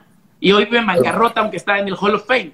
Entonces, yo levanto la mano y le digo, a ver, no, espérame, espérame, no, no, no estoy entendiendo, güey. O sea, me parece que estaban cortando el bosque para hacer palillos. No, güey, espérate, no está chido. A ver, primera pregunta. Café Tacuba, de un disco de 120 pesos en Mix Up, ¿cuánto gana? Eso lo dejo para otra clase y se los explico punto por punto, para que se caigan. Llegamos a la otra clase y entramos y lo primero que levanto la mano y yo, ¿podemos ver lo del dinero? Sí, cámara, güey. De 120 pesos, Mix Up se llevaba 60. ¡A la verga! Y si querías estar en el, en el mueble de top 1, ¿te acuerdas de top 10? Sí, sí, sí. Eso costaba. No es que lo vendieras, eso costaba. Entonces pagabas, ah, entonces ya no te cobro 60, te cobro 70 pesos, te cobro 80 pesos, te cobro 90 pesos. ¿Quieres cenefas? ¿Quieres una cosa a los lados? ¿Quieres un banner? Eso cuesta. Claro. Y quieres ponerlo en descuento, se van de tus 60 pesos. Entonces, quítala aquí, quítala acá, quítala acá, y luego quítala a la disquera, que finalmente la disquera es la que está invirtiendo por pagar que estés en el top 10, por pagar que te pongan en radio, porque se pagaba que aparecieras en radio, por pagar acá, por pagar que te hicieran en revista una nota, por pagar, por pagar, por pagar, a la banda le quedaban cuatro pesos. Y entonces yo le decía, oye, pero ellos son cuatro integrantes y tienen un manager. Pues sí, se lo dividen. Seguro el manager se lleva el 20% y los otros cuatro individuos, y yo, a ver, ¿cómo? Espérate, es que me revienta la cabeza y me revienta el corazón que un güey que escribe canciones, las produce, va con un productor, le paga al productor, se sientan, deciden qué van a hacer juntos, todo. Durante uno o dos años hacen esta grabación y luego la salen a girar al mundo. Y cuando finalmente se vende un pinche disco a 120 pesos, no ganan ni cuatro pesos. ¿verdad? Ellos no ganan ni un peso cada uno de los güeyes. Güey, me parece injusto. Pues sí, pero no seas adolescente. También hablemos de todo lo que invierte la disquera. Y hablemos de no sé qué. Y hablemos de pum, pum, pum, pum, pum. Pero de todos modos yo decía, no me parece justo. O sea, igual algún día eso va a quebrar. Tiene que romperse el sistema. Y se rompió, ¿no? Por Apple Music sacando justo iTunes en esa época. Un montón de cosas. Pagándole a los artistas, Apple, bla, bla, bla, bla. Y entonces dije, a ver, espérate. Yo ya lo había visto. Yo ya lo tenía en mi cabeza. Cuando vino por el jam lo entendí. ¿Cuánto me cuesta hacer una playera? ¿En cuánto la puedo vender? ¿Y cuánto les va a dar una playera, güey, a las bandas? Mejor aún, un disco te tardas dos años en hacerlo y luego otros dos años en girarlo. Playeras podemos sacar cada mes una como Deftones. A la verga. ¿Cuántos diseños de playera puede haber? El fan, ¿cuántas playeras puede comprar? Entonces hice una matemática simple y dije, no, hacer una playera en American Apparel. Estamos hablando de la época donde costaba 10 el dólar. Costaba 10 el dólar. Hacer una playera American Apparel que en México tenía tiendas y distribuidores de mayoreo, costaba hacerla 50 pesos ya con impresión. 50 pesos ya con impresión. Yo la podía vender en 150 y entonces si la vendía en 150, recuperaba los 50 para hacer otra playera. Y había un margen de 50, ganancia de 50. 100 pesos, claro. ¿Y qué pasa? Les dices, y de un disco ganas 4 pesos. Aquí hay 50. Y en ese entonces las disqueras todavía no pedían porcentaje de merch, ¿no? Na- no había 360. No había 360. Entonces, ahí estaba el secreto de lograr un intercambio justo entre fans y bandas y que el creador de contenido con el consumidor del contenido tuvieran este cambio de ten mi dinero, soy tu patrocinador para que hagas una, una, un disco más, ¿no? O sea, yo soy el que está financiando tu carrera. O sea, en esa época Kickstarter estaba saliendo, estaban saliendo otras. Saludos a Groenbold y a Vic, que desde hace rato están saludando y no había saludado, perdón. Entonces, güey, yo dije, está muy fácil, pero me fui a Europa, ¿no? Entonces, antes de irme a Europa, dije, ok, le quiero poner mercado negro. Le quiero quitar el mercado negro al pinche mercado negro. Hasta el nombre le voy a quitar a los hijos de la verga. Y lo vamos a vender en las escuelas, güey. Lo vamos a vender como si fueran venta de catálogo, como las mamás que venden zapatos y perfumes a sus amigas. Así los chavitos de la escuela, hombres y mujeres que le vendan a sus cuates merch. Y el güey que más venda me lo llevo de crew con las bandas. Como, ¿te, acuerdas, ¿Te acuerdas de esas promociones de Columbia, güey, de los discos que, que eran por catálogo? Antes comprar discos en catálogo, que sí y en el, de raza, tenían también. Que, que, estafaron un chingo de gente, estafó a Colombia, güey, porque te mandaban 10 discos y los ibas pagando y la gente dejaba de pagar y nada más se quedaba los discos, güey. Y los revendía. Y los revendía, exacto. Sí, un amigo mío chido, o sea, mi ex socio que es Mauricio Coy, con quien inicié Mercadorama, iba yo con él al Chopo y él iba al Chopo con los de Reader Digest, pedía unos, llegaba y los intercambiaba por chidos. A huevo. Él así hizo su colección, güey, es un genio, un genio. Mauricio, Mauricio Coy, que era de caradura igual. También el de Caradura. Ajá. él fue, con él empecé Mercadorama y con él empecé Caradura. Justo. Órale, con madre. Y es mi amigo de la prepa. Con esa bolita fuimos a ver Pearl Jam y todas las historias que te cuento. A huevo. Verguísima. Y, el tema ahí es que me voy a Europa y los papás de un amigo que adoro, los papás de Juan Carlos Carreño, me dicen, no, güey, no le pongas mercado negro porque cargo un karma bien pesado, güey. O sea, ya desde que inicias vas a traer handicap atrás carga, eso está muy pesado, güey, no le pongas, no le pongas. Y yo, no, sí, sí, yo súper necio, ¿no? Así, casado con, güey, mercado negro, güey, vamos a llegar a cachetear este pedo, güey. Me voy y en Europa le doy vueltas y le doy vueltas y le doy vueltas y le doy vueltas al modelo de negocio. Aprendo cómo las tiendas de discos venden puro oficial, no venden piratería. Aprendo cómo en los festivales no hay piratería. Aprendo cómo en los festivales hay stands de merch que venden de las bandas que están tocando pero también hay stands de merch de disqueras que venden mercancía oficial. Y también aprendo que hay lugares como San Pauli, que San Pauli, el equipo de fútbol punk de Hamburgo, tiene stands en todos los festivales de rock y metal de Europa, porque es un ícono, ¿no? Entonces digo, no mames, hay, hay, mucho más que hacer. O sea, hay merch de venues, como el del Fera, que tengo la playera, y hay merch del Glice, Fancy Glice 22, ¿no? Que tengo playera. O sea, el merch va hacia muchos lados, güey. Y pensaba, no mames, ni siquiera los deportes en México tienen buen merch. O sea, cuando vas a ver a los Pumas o a la América, compras piratería. incluso adentro hay piratería. ¿No? Como adentro de los venues. es, lo, es, lo, que yo platicaba con Lauro, que dices, güey, ¿cómo es que el Foro Sol dentro de sus instalaciones tiene pasillos de piratería? Claro, y el punto es... Que, ese es otro punto a tratar, exacto, pero... Es otro punto a tratar que nos podemos echar un día entero de dos horas, ¿eh? Pero sí. sí. voy a hacer dos apuntes ahí. Uno. Por favor. A veces creemos que el promotor es el culpable. Sí, sí tiene mucha parte de responsabilidad, no de culpa, de responsabilidad, porque no te cuida y no cuida a la banda, pero Ocesa solo tiene derechos sobre el foro. No tiene derechos sobre los demás espacios del lugar. Los demás espacios del lugar, quien tiene derecho es la policía y el gobierno, y están amañadísimos. En México, a ver, me voy a dar dos pasos para atrás. Todo esto de Mercadorama parte de una inquietud que tengo yo. Vengo de una casa con una mamá muy social y muy justa, que algún día te contaré ejemplos muy cabrones, pero te voy a dar uno más para que te una idea de, la mamá cabrona que tuve. No de, oh, mi mamá es la mejor mamá del mundo. No, no, no. O sea, es un ejemplo de lo cabrona que está mi mamá y que yo hoy, a mis 39, estoy entendiendo cosas, ¿no? Nosotros no teníamos dinero, pero ibas a una fiesta de niños y querías salirte a la tiendita a comprar algo es normal ir a una fiesta de niños, ¿no? Ay, mamá, ya se acabó la comida, quiero irme a comprar una paleta. ¿Cuántos niños hay en la fiesta? Diez. Pues traigan diez paletas. No van a comer paleta tú y tu hermana nada más. Oh, bueno, pues dame. Entonces, tú a tu mamá sin dinero le estás pidiendo dinero para diez niños. O sea, no estás entendiendo la pendejada que estás haciendo. Pero lo que tu mamá te está metiendo en el sistema es, si vas a comer, comen todos. Si no, no comes. Entonces, pum, vamos a la tienda y traíamos para todos, güey. 14 de febrero, íbamos a la escuela y 14 de febrero, pues es las cartitas y las rosas y la chingadera para los populares, ¿no? Porque tenemos un culto al celebrity en México. En México no, aprendemos ni aplaudimos de los influencers, buscamos celebrities, buscamos famosos pendejos que digan idioteces y tengan muchos followers. Entonces, ¿qué pasa en estos días? Pues que aplaudes a la bonita, aplaudes al popular, aplaudes al guapito, aplaudes al chistoso. Pero todos los demás, ¿qué pero, güey? ¿No que es día del amor y la amistad? No es día del culto al popular, güey, es día del amor y la amistad. Entonces, mamá, cuando entrabas a la escuela, te decía, sin que tú supieras, yo llegaba al segundo día de la escuela, Ay, ¿te volvieron a cambiar de salón? Sí, me volvieron a cambiar. Siempre me cambiaban porque hablo un chingo y distraía a mis compañeros. Entonces, ¿cuántas niñas hay en tu salón?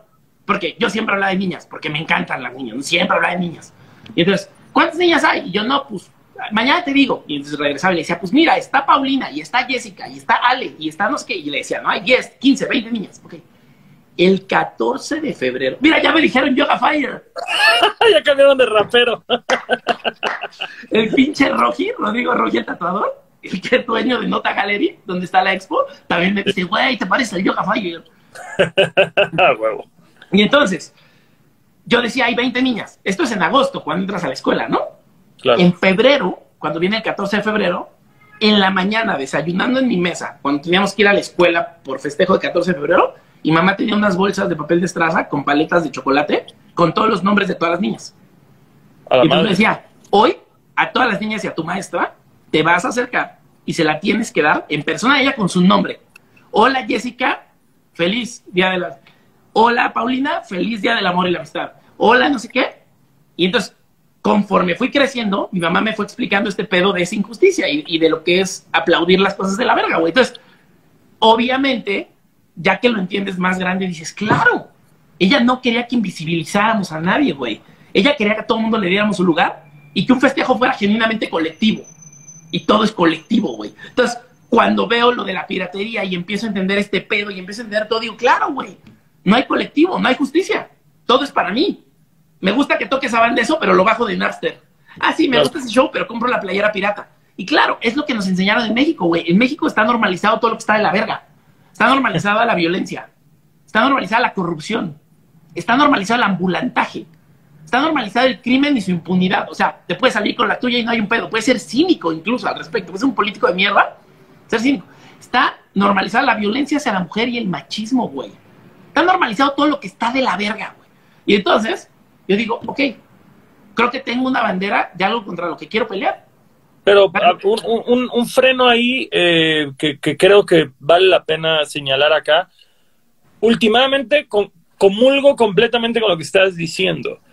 Pero si nos vamos dos pasitos para atrás, que dices, güey, y, y, ajá, tampoco vamos a entrar al discurso de capitalismo contra socialismo. Claro, claro, claro. Pero, pero es este tema que dices, en un país donde hay recursos tan limitados, güey, que mucha gente solo, por- porque por cierto a mí me ha tocado ir, güey, vas a, no sé, cuando yo toqué en el lunario, güey, de pronto ves que la chica que está vendiendo la piratería de Longshot es una madre soltera que hasta está cargando a su hija porque dices, ¿de dónde chingados más saca dinero para esto? No es la vía que queremos nosotros, pero también es un país que ha sido injusto con su gente y que ha tenido recursos muy mal divididos. Entonces, sí, totalmente estoy de acuerdo con esto.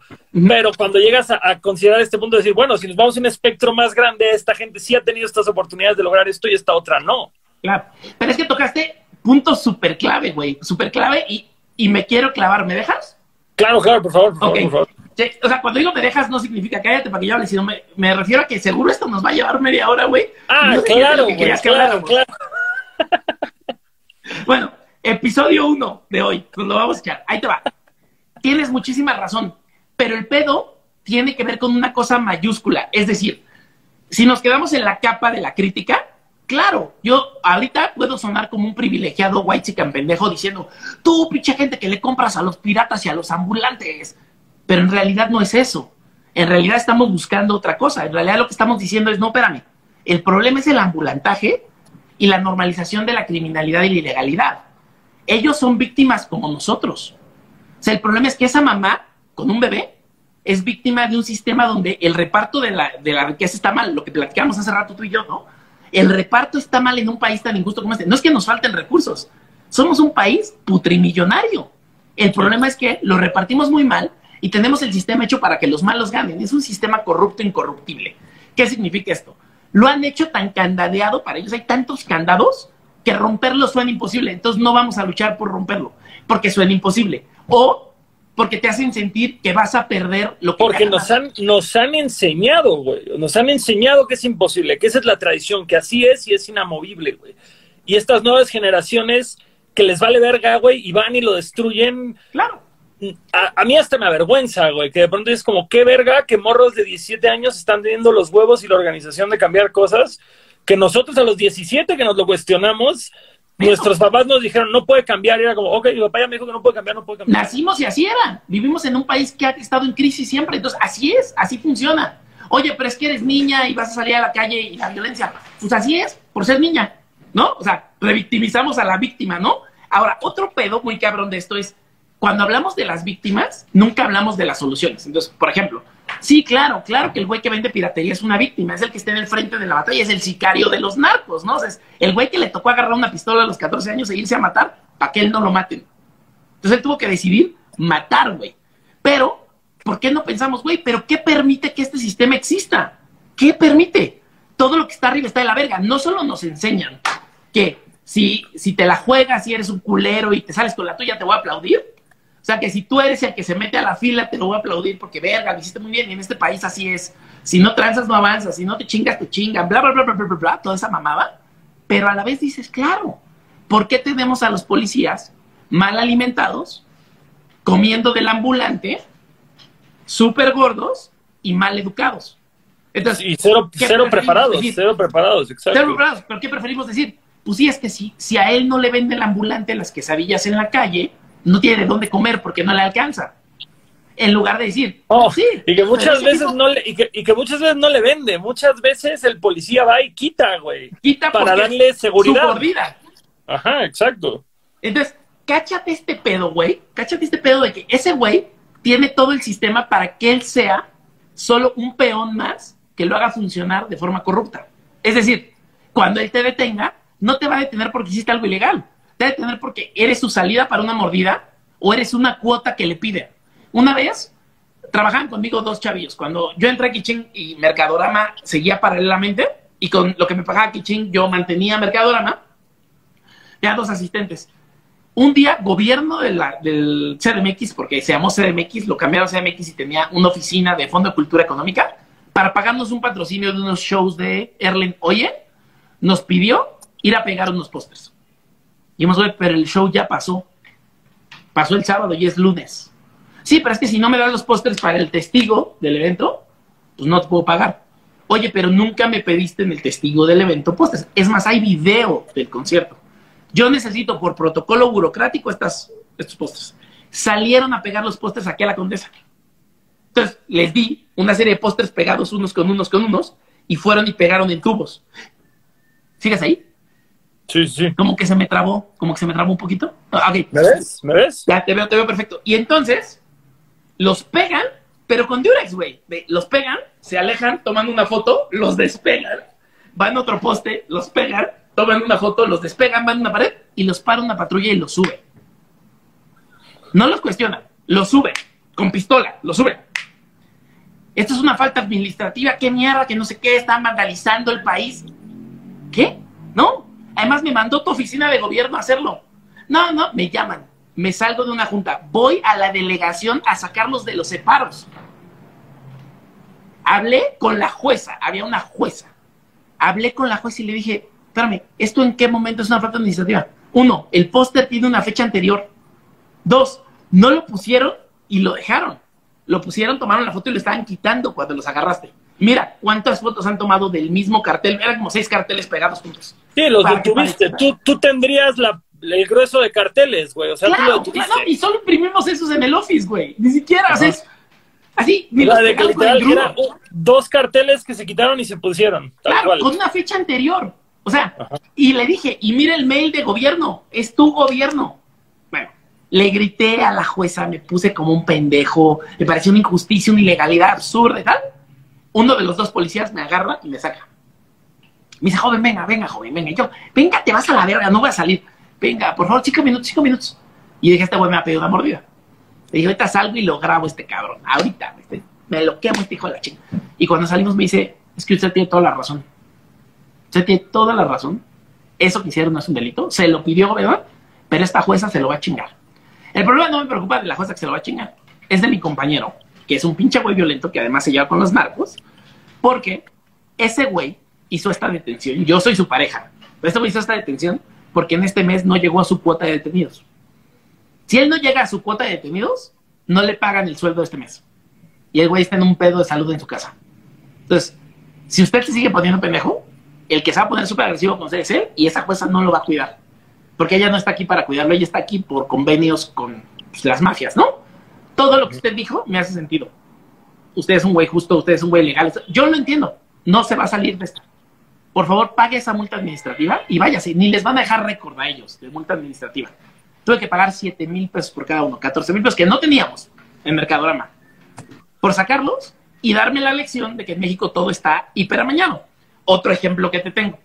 Un día voy acompañando a mi novia alemana, viví con ella desde Alemania y luego vivimos acá con ella inicié Mercadorama, Yanina. Un día ella tiene que volar a Alemania porque era maestra de primaria, tenía que ir a firmar un documento y era justo el segundo día del Vive Latino. El Foro Sol está al lado del aeropuerto. Dije, tráete tu maleta y al momento que tengas que irte al aeropuerto, salimos, yo te llevo. Y me dijo, no, es un pedo porque si me llevas el coche, el estacionamiento, la mierda, te van a cobrar, bla, bla. Ok. Y era una época donde no nos daban pulseras. Ya platicaremos de cómo, de cómo se abrió brecha en los festivales de México cuando no existía merch. Y, hoy tener una empresa de merch es mucho más fácil que hace 12 años, ¿no? Pero bueno. Y entonces la acompaño con su maletita carrión, güey, porque solo va tres días a Alemania, la acompaño. Y cuando vamos saliendo, hay un ministerio público móvil. ¿Te acuerdas de esto, los ministerios públicos sí, móviles? Sí, sí, Y está un policía y está un comandante. Y vamos saliendo y enfrente de ellos el revendedor me dice, te vendo un boleto, te vendo un boleto. ¿Para qué? Yo no voy saliendo, güey. Bueno, véndeme tu boleto, véndeme tu boleto ya, ándale, véndeme, véndeme. No, ¿cómo te va a vender tu boleto? obvio no, yo tengo que regresar y aparte es ilegal. No es ilegal, güey, se puede, véndemelo. Entonces yo volteo y está el policía ahí, ahí, parado, a 50 centímetros de mí, güey. Yo le digo, oficial, me está revendiendo ahorita un boleto. Porque si a ti te ven revendiendo un boleto, te agarran y te hacen una multa administrativa. Si a ti te sobró un boleto de un amigo tuyo que ya no fue y te volteas y lo quieres vender, te agarran en ese ministerio y te guardan y te cobran no. O sea, te vas detenido y te cobran multa. Y el policía se pone blanco, güey. Y me dice, eh, ¿qué está haciendo, joven? ¿Cómo? No entendí. Y yo, en tu cara me está revendiendo un boleto, estamos en flagrancia, yo declaro ahorita, deténlo. Así, lo señalo. Y llegan dos policías, nos agarran, allá a mí, y nos escoltan hasta la calle. Y nos van diciendo, ¿qué, qué van a hacer? ¿A dónde se iban? ¿A dónde se iban? ¿Cómo se iban? ¿Cómo se iban? Y yo, no, ella va al aeropuerto. Pero todo esto empujándonos, ¿no? Y yo, ella va al aeropuerto, vamos a agarrar un taxi. Era, no había Ubers, ¿no? Eh, eh, eh, ahorita lo acompañamos hasta que se suba al Uber. ¿Se vi con ella? Y yo, no, yo me quedo. Entonces nos quedamos con usted y nos llevamos. Y yo, ¿qué, ¿de qué estás hablando, cabrón? ¿De qué estás hablando? Llegamos al taxi y a mí me asustadísima se sube y me dice, ¿qué pasa? ¿Qué pasa? Y yo, vete al aeropuerto. Yo me quedo, vete. Se va. Y yo me quedo hablando con él y digo, ¿qué pedo? O sea, yo he visto cuando agarran a gente que conozco y la meten al ministerio. ¿Por qué no agarraron a este güey? Pues es que este güey no es una mafia de revendedores. Este güey pertenece a todo el crimen organizado de México.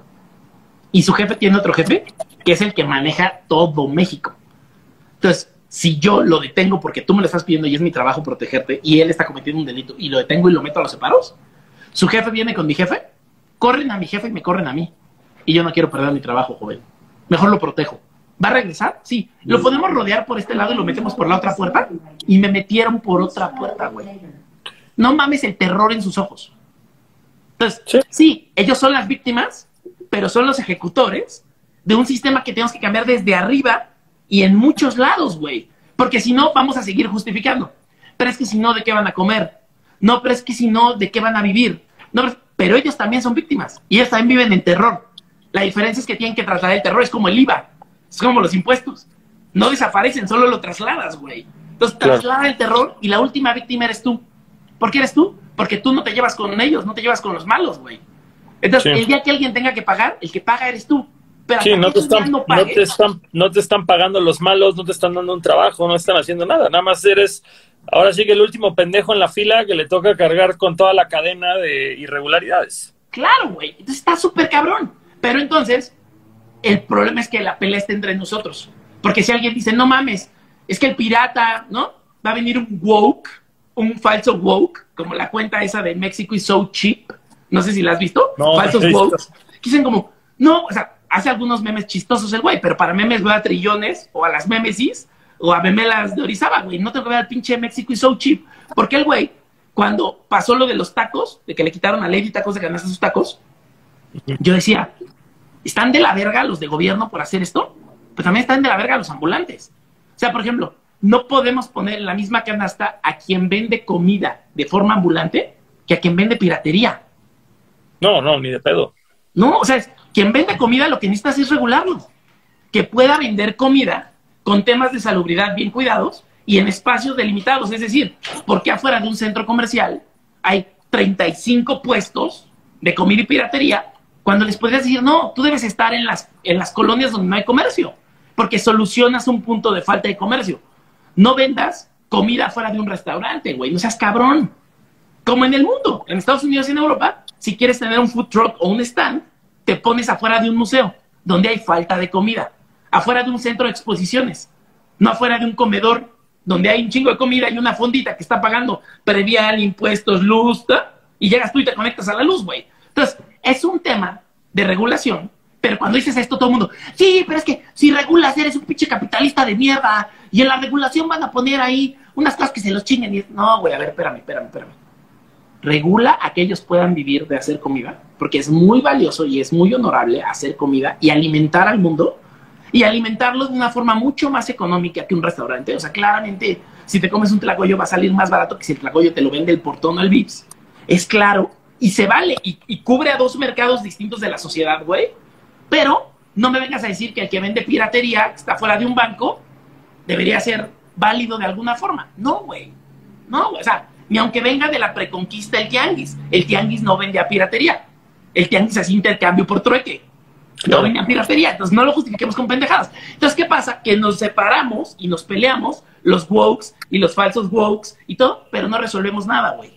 Antes de la Ah, no, no, pandemia- no, no, no, eso, eso, eso al final del día, güey, es una lucha de medirse el ego en redes sociales. O sea, Exacto. eso Exacto, no es ni, una liga, ni una liga válida, güey. Sí, y te voy a decir, antes de la pandemia, nos estaban dando una lección las chavas, las mujeres de este país nos están dando una lección. ¿Sabes? La razón por la que en México funciona la política y el crimen organizado es porque son eso, crimen organizado. Entre ellos no se tocan, güey. Si alguien se pasa de verga, pues se pasan de verga, pero tienen reglas. Sus familias juegan golf juntas, sus hijos viven en cotos protegidos. Todos esos güeyes, es como la política, güey. Se ayudan, pertenecen a un partido hoy, pertenecen a otro partido mañana, y para llegar a donde llegaron tuvieron que hacer acuerdos con todos. Por eso cuando llegan no pueden cambiar nada, porque ya vendieron tanto de lo que iban a hacer que se la pelan, güey. Pero nosotros no estamos organizados. Y siempre vemos por el egoísmo de que algo vamos a perder. Claro, si tú le dices a alguien que tiene tres hijos y está pagando su casa y está pagando su coche y trae de gasto mensual 350 mil pesos por lo que tiene que tener un trabajo donde le paguen 350 mil pesos o dos trabajos, a ver, dile, deja todo y salte a protestar, porque aunque tienes niñas y estas niñas van a crecer, salte ahorita y protesta hasta atrás en el contingente mixto. Quédate calladito y protesta hasta atrás con las chavas, porque no es posible, güey, que mueran 10 mujeres al día en México. No es posible. Esa persona te va a decir, perdóname, pero no, güey, yo tengo que seguir en mi chamba. Si no, no comen mis hijos y si no me corren allí, no pago la casa que tengo que pagar. yo. Entonces, ¿cuál es el punto? ¿Qué hace la guerra individual? ¿Es tu guerra? No, no es tu guerra. Es a la chingada. Entonces no le vas a entrar. Si tú tienes más que perder que alguien que ya perdió a su hija o ya perdió a su mamá, güey, no le van a entrar. ¿Viste el documental de las tres muertes de... Se me fue el nombre ahorita, pero las tres Sí, muertes de... Netflix. Ajá, que es lo de la jefa. Sí, está de la verga. Güey, acabas desolado. O sea, peor que haber visto Dancer in the Dark, que es una ficción.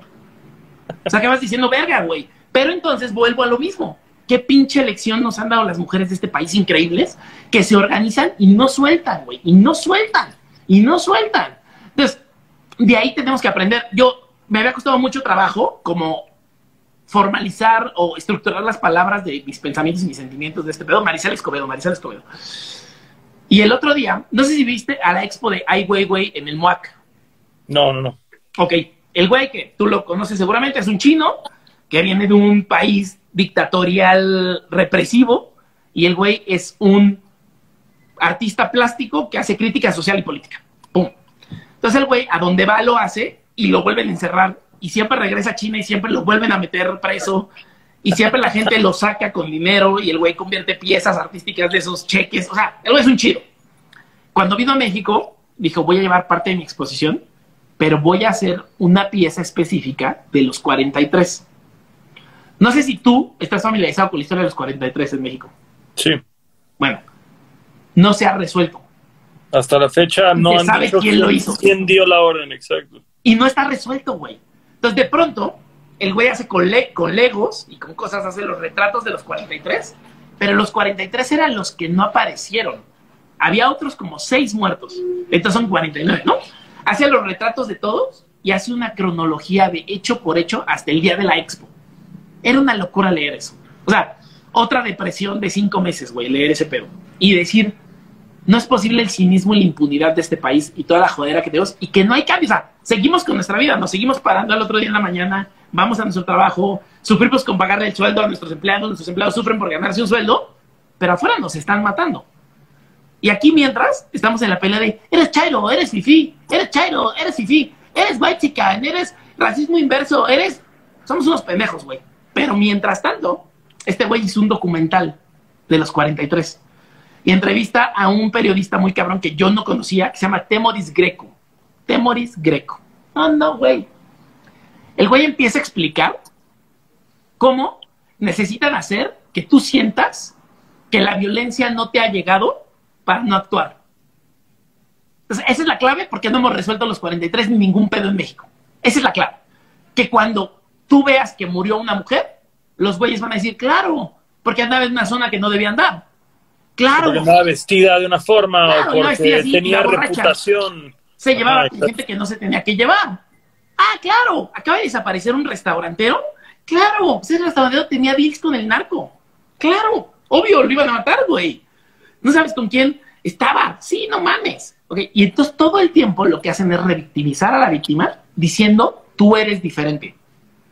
Tú, porque tú estudiaste, tú, porque tú tienes dinero, tú, porque tú estás creciendo y comprándote una casa y teniendo una familia, eres un hombre y una mujer de bien.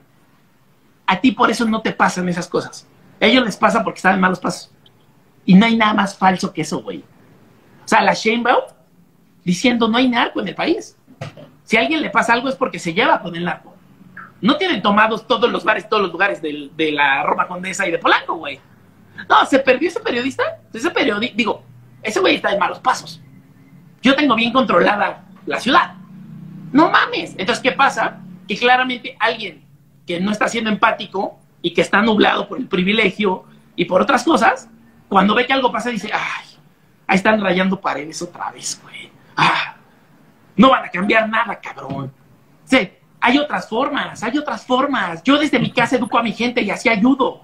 Son unos idiotas, güey, son unos idiotas, porque entonces tú te vuelves este cómplice de dejar que este país sea lo que es. Ahora, yo estoy hablando de esto aquí contigo en un live. Claro. Yo formo parte de esos pinches privilegiados que estamos mal. O sea, no he encontrado la forma de dejar todo y salirme y ser un revolucionario que cambie cosas, porque además sé que ahorita tal vez ese no es el camino. El camino es la organización. El camino es cambiar las cosas desde organizarse y no permitirlo. Y levantar la voz cuando vemos que algo no pasa. Por eso te digo lo del feminismo, güey. El feminismo es una chulada porque nos está enseñando a los hombres a reconstruirnos. Y el primer cambio que está pasando es, ya muchos estamos diciendo, verga, güey, ahí fallé. No Sí. sabía que eso era fallar. Fallé. Uno. Dos. Verga, güey. ¿Cómo dejé que pasara tanto tiempo frente a mis ojos? ¿Cómo dejé que en ese chat me mandaran el pack? Y ahora que veo lo de la ley Olimpia, que está creciendo y me encanta, ahora yo soy el pinche amigo odioso que en los chats dice, no me estés mandando chavas desnudas, cabrón. Si yo quiero una chava desnuda, yo se lo pido y hablamos y tenemos un acuerdo de consenso, güey. Ya es 2020, no seas un pendejo, o no me hagas esa broma pendeja. Pero también somos los que estamos llegando al equilibrio de decir, güey, pero no quiero juzgar que se haya hecho una canción que decía esto y esto hace 10 años, porque hace 10 años se hizo porque se podía y porque vivíamos en esa cultura. Sí, no lo voy a aplaudir hoy, pero no voy a ir a linchar a un güey de hace 10 años, ¿no? Claro, Mejor claro. quiero pasar ese güey al lado bueno de la fuerza. Quiero ser ese güey que está entre amigos y que cuando otro güey dice una pendejada machista y hace una burla que minimiza a la mujer, decirle, güey, ya no es gracioso. Y tú eres bien pinche gracioso. sácate otras 10 de otras pendejas que eres bien chistoso, güey. Búrlate de la América, cabrón. Pero ya no de chavas. Eso tiene que empezar a pasar a todos los demás espectros, güey. Que alguien diga, no mames, este chico que no tiene para pagar una playera oficial adentro del show, tendría para pagarla si no hubiera ambulantes. Si sí pagáramos impuestos. Ese güey tendría ese dinero. Si no hubiera de otra, cuando viajas a Estados Unidos, no hay de otra. Compras una playera oficial. Porque ese mismo chavito tiene que tener abajo en México la regla de decir, pues se vale. Somos tan libres que se vale porque acá en México no tiene el dinero para pagar. Pero ese mismo chavito va a Sara y compra una playera de 500 pesos. Ese mismo chavito ordena por internet un vinil que le cuesta 1200 y llegó en 1600, güey. ¿No? Claro, es, es como un. Que, digo, no todos, obviamente, pero es como un. Acá, como hay. ¿A dónde me, me lo tomo? En otras situaciones donde me obligan a. ¿Qué dices? Bien pueden ir al Starbucks o pueden ir a un antro, pueden ir a un bar y gastarse mil varos en una peda con una morra o justamente en Sara pues, no es como que vas a ir a regatear o todo, y sí lo pagan ahí, pero no lo pagan en otros lugares. Que creo que es el tema del que, que el arte siempre se ha visto afectado, güey. El arte siempre ha sido quienes se permiten ser regateados o minimizados o, o, o pirateados, como tú lo dices, justamente. Y que tú decir, el otro día lo decías, ¿no? Traté de echarme la, la de Lauro, no la terminé del todo, pero traté de echármela en tiempos y luego me he echado otras que has entrevistado, porque has entrevistado a muchos amigos míos, ¿no? A Wax y a todo el mundo. Y qué ojo, aquí viene el guayabazo. Qué importante que tengas este pedo de adultos raros, güey. O sea, así como le aplaudo a mi Jangos tener el suyo, te aplaudo tener el tuyo porque estas conversaciones no pasan de ningún lado. No pasan, güey. Y hoy somos entes tridimensionales que la gente aprende de nosotros de otras cosas. Y nosotros aprendemos de ellos, de las preguntas que nos hacen, del que nos entrevista que ni conocíamos y acabamos siendo mejores amigos. Entonces, qué chingón que tengas este pedo. Me regreso. Dijiste ahí, ¿no? Oye, un pequeño triunfo, una batalla, es mi música estaba en la piratería. ¿No? Sí, sí, sí. Y sí, y sí es un pequeño triunfo, güey. Sí es. Eso, eso es un triunfo en cuanto a que ves el alcance de tu carrera. Claro. Vamos, a, vamos a aclararlo y establecerlo, que es como dices, qué chingón verte ahí. Luego gira el espectro y dices que de la verga estar ahí, porque me afecta Claro. en todos lados. Pero no está mal entenderlo como que llegaste a ese nivel de importancia.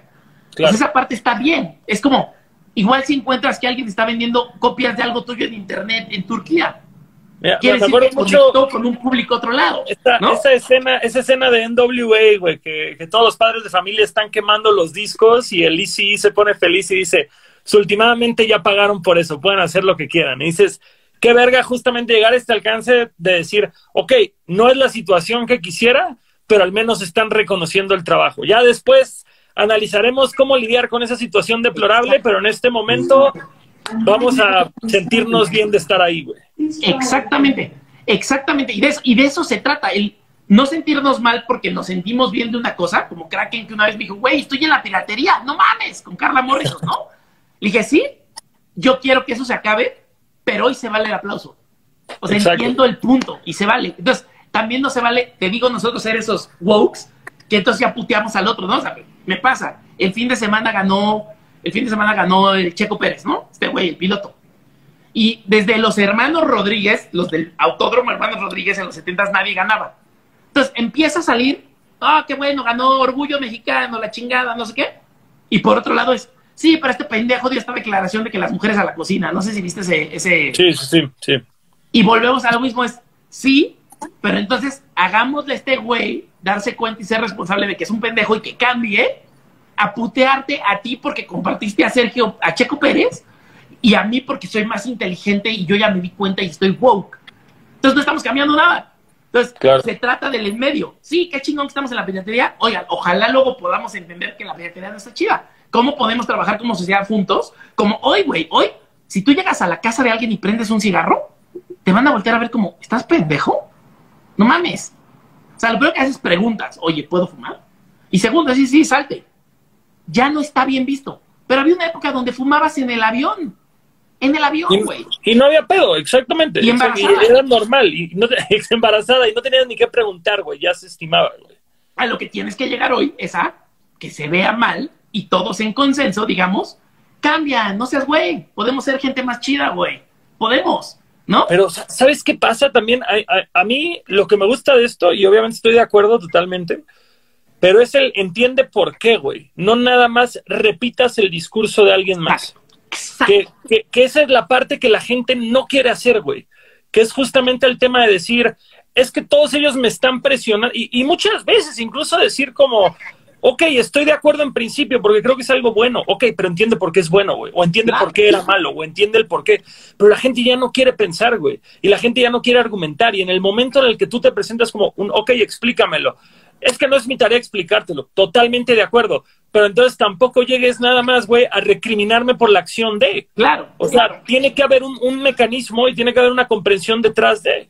Claro. Tengo, tengo un amigo, un conocido, que que, o sea, era mi amigo, ahora es más mi conocido que mi amigo. Pero, güey, si te escucha decir algo importante, se lo aprende y en la siguiente mesa, aunque tú estés sentado en la mesa, lo repite, como un merolico. Lo repite así, sí, como, como el reggaetón, que, y, y lo repite, güey. Y entonces dices, y no es cierto, cabrón. Luego ves los posts que hace y dices, no, entonces no lo entendiste, güey. Deja claro. de usar frases para crédito social y ponte genuinamente a reflexionar, güey. O sea, todo eso que dijiste en ese live con este post se mató. No existe, estas dos no van juntas, güey, entonces no has entendido nada.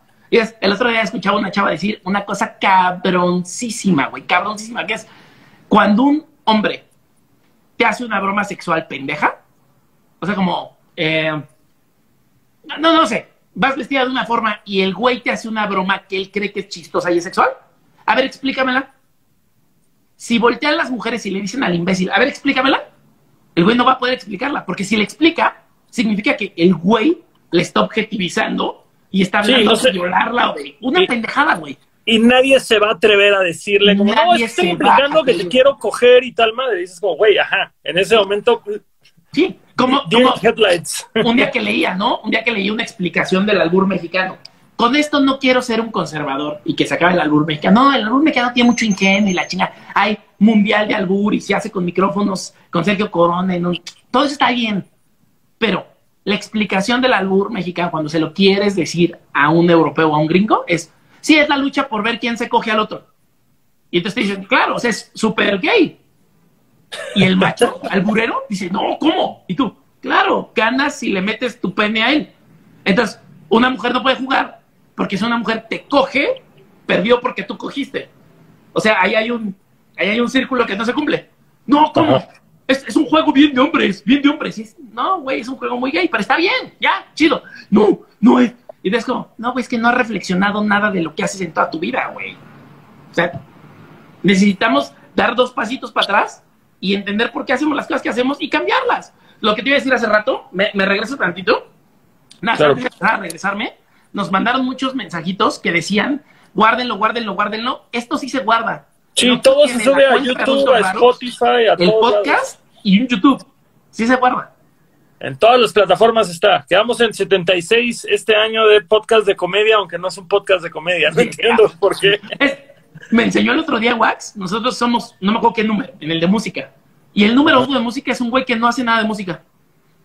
Sí, creo que Spotify tiene no, que regularizar mejor, tiene que regularizar mejor todo el tema de, de, sus podcasts, pero, pero bueno, qué bueno que ya haya atención a este campo. Claro. Oye, lo que te decir hace rato de cómo me di cuenta que sí hay formas de hacerlo, porque normalmente decimos, no, güey, somos latinos, somos hispanos, es la herencia de la conquista, por eso somos unos hijos de la chingada, ¿no? Y es, güey, ¿te, ¿te ha tocado ir a Chile? ¿Has ido a Chile a tocar? No, no he tenido la oportunidad. Es absolutamente distinto. O sea, la forma en la que Chile se mueve es una locura, güey. Es como, podría hasta decir que se siente un poquito europeo, sin decir que los europeos son mejores. No, solo son más organizados que nosotros, ¿no?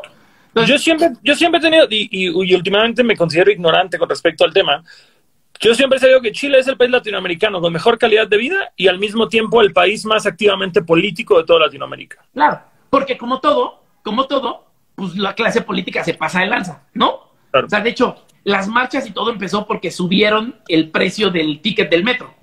Claro. Y los estudiantes dijeron, sobre todo mujeres, chavas estudiantes dijeron, no mames, no nos alcanza, güey. Y protestaron y luego protestaron porque mataron unos mapuches, que son unos indígenas, y luego sí. protestaron y luego protestaron y luego protestaron, y entonces creció esta bomba en Chile. ¿Por qué?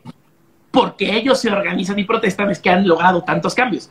¿Que viven en el paraíso? No, no viven en el paraíso. Tienen mil cosas horribles, seguramente. Pero las básicas de la cadena básica las tienen resueltas, como en Europa, güey. Entonces, un punto bien bonito que tienen es este. Te voy a enseñar, en, este ejemplo que voy a dar, la analogía que voy a dar, cómo el sistema está hecho para que los malos ganen y, ganen y sea súper corrupto y sea imposible de resolver, y cómo el sistema está hecho para que los buenos aprendan, ¿no? Entonces, ve, Chile. Llegas con tu coche a algunas colonias, no es en todas las colonias, estoy hablando de Santiago de Chile, la capital. Valparaíso supongo que es distinto. Llegas, estacionas tu coche y te bajas a comprar lo que quieras comprar. Regresas, subes a tu coche y hay un viejito, un viejito sentado en una silla que es el encargado del parking de toda esa colonia. Está regularizado por gobierno, no es un ambulante viene, viene. No es un güey que te... Pásale, vas atrás. Es un güey con un chaleco y una maquinita sentado en la sombra. Sales y te dices tanto y lo pagas y te vas, ¿no? Hay una tarifa, lo pagas con tarjeta o efectivo y te vas. ¿Qué pasa, güey? Si tienes diarrea y te estás cagando volteas, no ves al pinche viejito, te subes a tu coche y te vas porque tienes que irte a cagar, güey. O hay una emergencia, tu perrito se lastimó, tu hija te llamaron de la escuela porque se cayó y se abrió la cabeza, lo que quieras, te vas. No quisiste pagar porque seas un culero. Te fuiste porque te tenías que ir, traías una emergencia. El güey tiene tu placa, porque su chamba es que todos los que llegan y se estacionan, mete su placa al sistema y mete el horario al que llegaste. Claro. Cada año tienes que renovar tu tarjeta de circulación, cada año amigos chilenos que nos están viendo, corríjanme si es la tarjeta de circulación o algo así en los comments. Algo tienes que hacer que es como tu licencia o algo al año. Y llegas y te dicen, güey, pero en marzo 12 y en julio 15 no pagaste estos que debes. Págalos y ya renovamos todo. Pues los pagas, güey, y listo. ¿Qué te pidieron ahí? Que pagaras lo que usaste de tiempo con una multa por no haberlo pagado a tiempo. Listo, aprendiste tu lección. A la siguiente pues lo vas a pagar y si te vuelve a dar una emergencia, el RUT, ya nos dijeron, el RUT. El RUT. te vas, güey, y ya. ¿Qué pasa en México? Cuando llegas a un lugar y te estacionas y es afuera de un banco. Afuera de un banco no te puedes estacionar, aunque no haya letrero. Es una regla no dicha. Afuera de. Llega la grúa y se lo lleva. Si agarras a la grúa en medio del camino, puedes pagarle. Si no, vas a llegar y es un dolor de cabeza tienes que pagar, pero tienes que llevar la factura, que nunca la traes en tu coche por seguridad. Y si tú no eres el dueño porque eres el hijo, tiene que venir tu mamá o tu papá con su factura, pedir permiso en el trabajo, salirse y venir y recoger el coche. ¿El sistema estuvo hecho para que pagaras y aprendieras la lección? ¿O el sistema estuvo hecho para hacerte pasar un mal día y que pagues mucho dinero? ¿Chingón?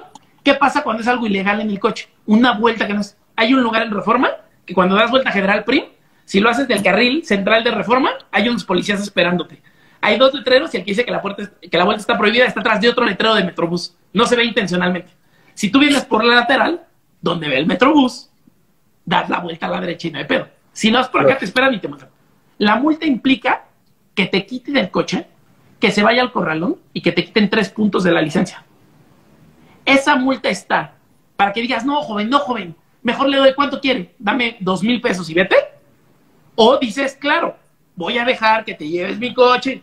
Si fuera como en Chile, el güey te levanta la multa y te dice, ¿la quiere pagar ahorita o la quiere pagar después? No, perdón, voy a una emergencia, por eso me di esta vuelta. La pago después. Chingón, váyase. No te vuelves a dar esa vuelta, salvo que sea una emergencia. Claro. el sistema está hecho para que ese güey que gana mal, está mal educado, lo regañan por cuotas de, de, gente que detiene y delitos que, que procesa, te diga, ya, dime para con mil pesos, güey. Sí. ese es justo el punto. Y no hay conversación de esto. Necesitamos empezar esas conversaciones y necesitamos empezar a exigir cabroncísimo, güey. Exigir que Sheinbaum no se lave las manos. Que vea cómo en, en TripAdvisor sale todos los crímenes que pasaban en Pata Negra y no porque Pata Negra sea malo. Pobres, pobres, güey. O sea, pobre el país que está secuestrado por todo el crimen organizado, güey.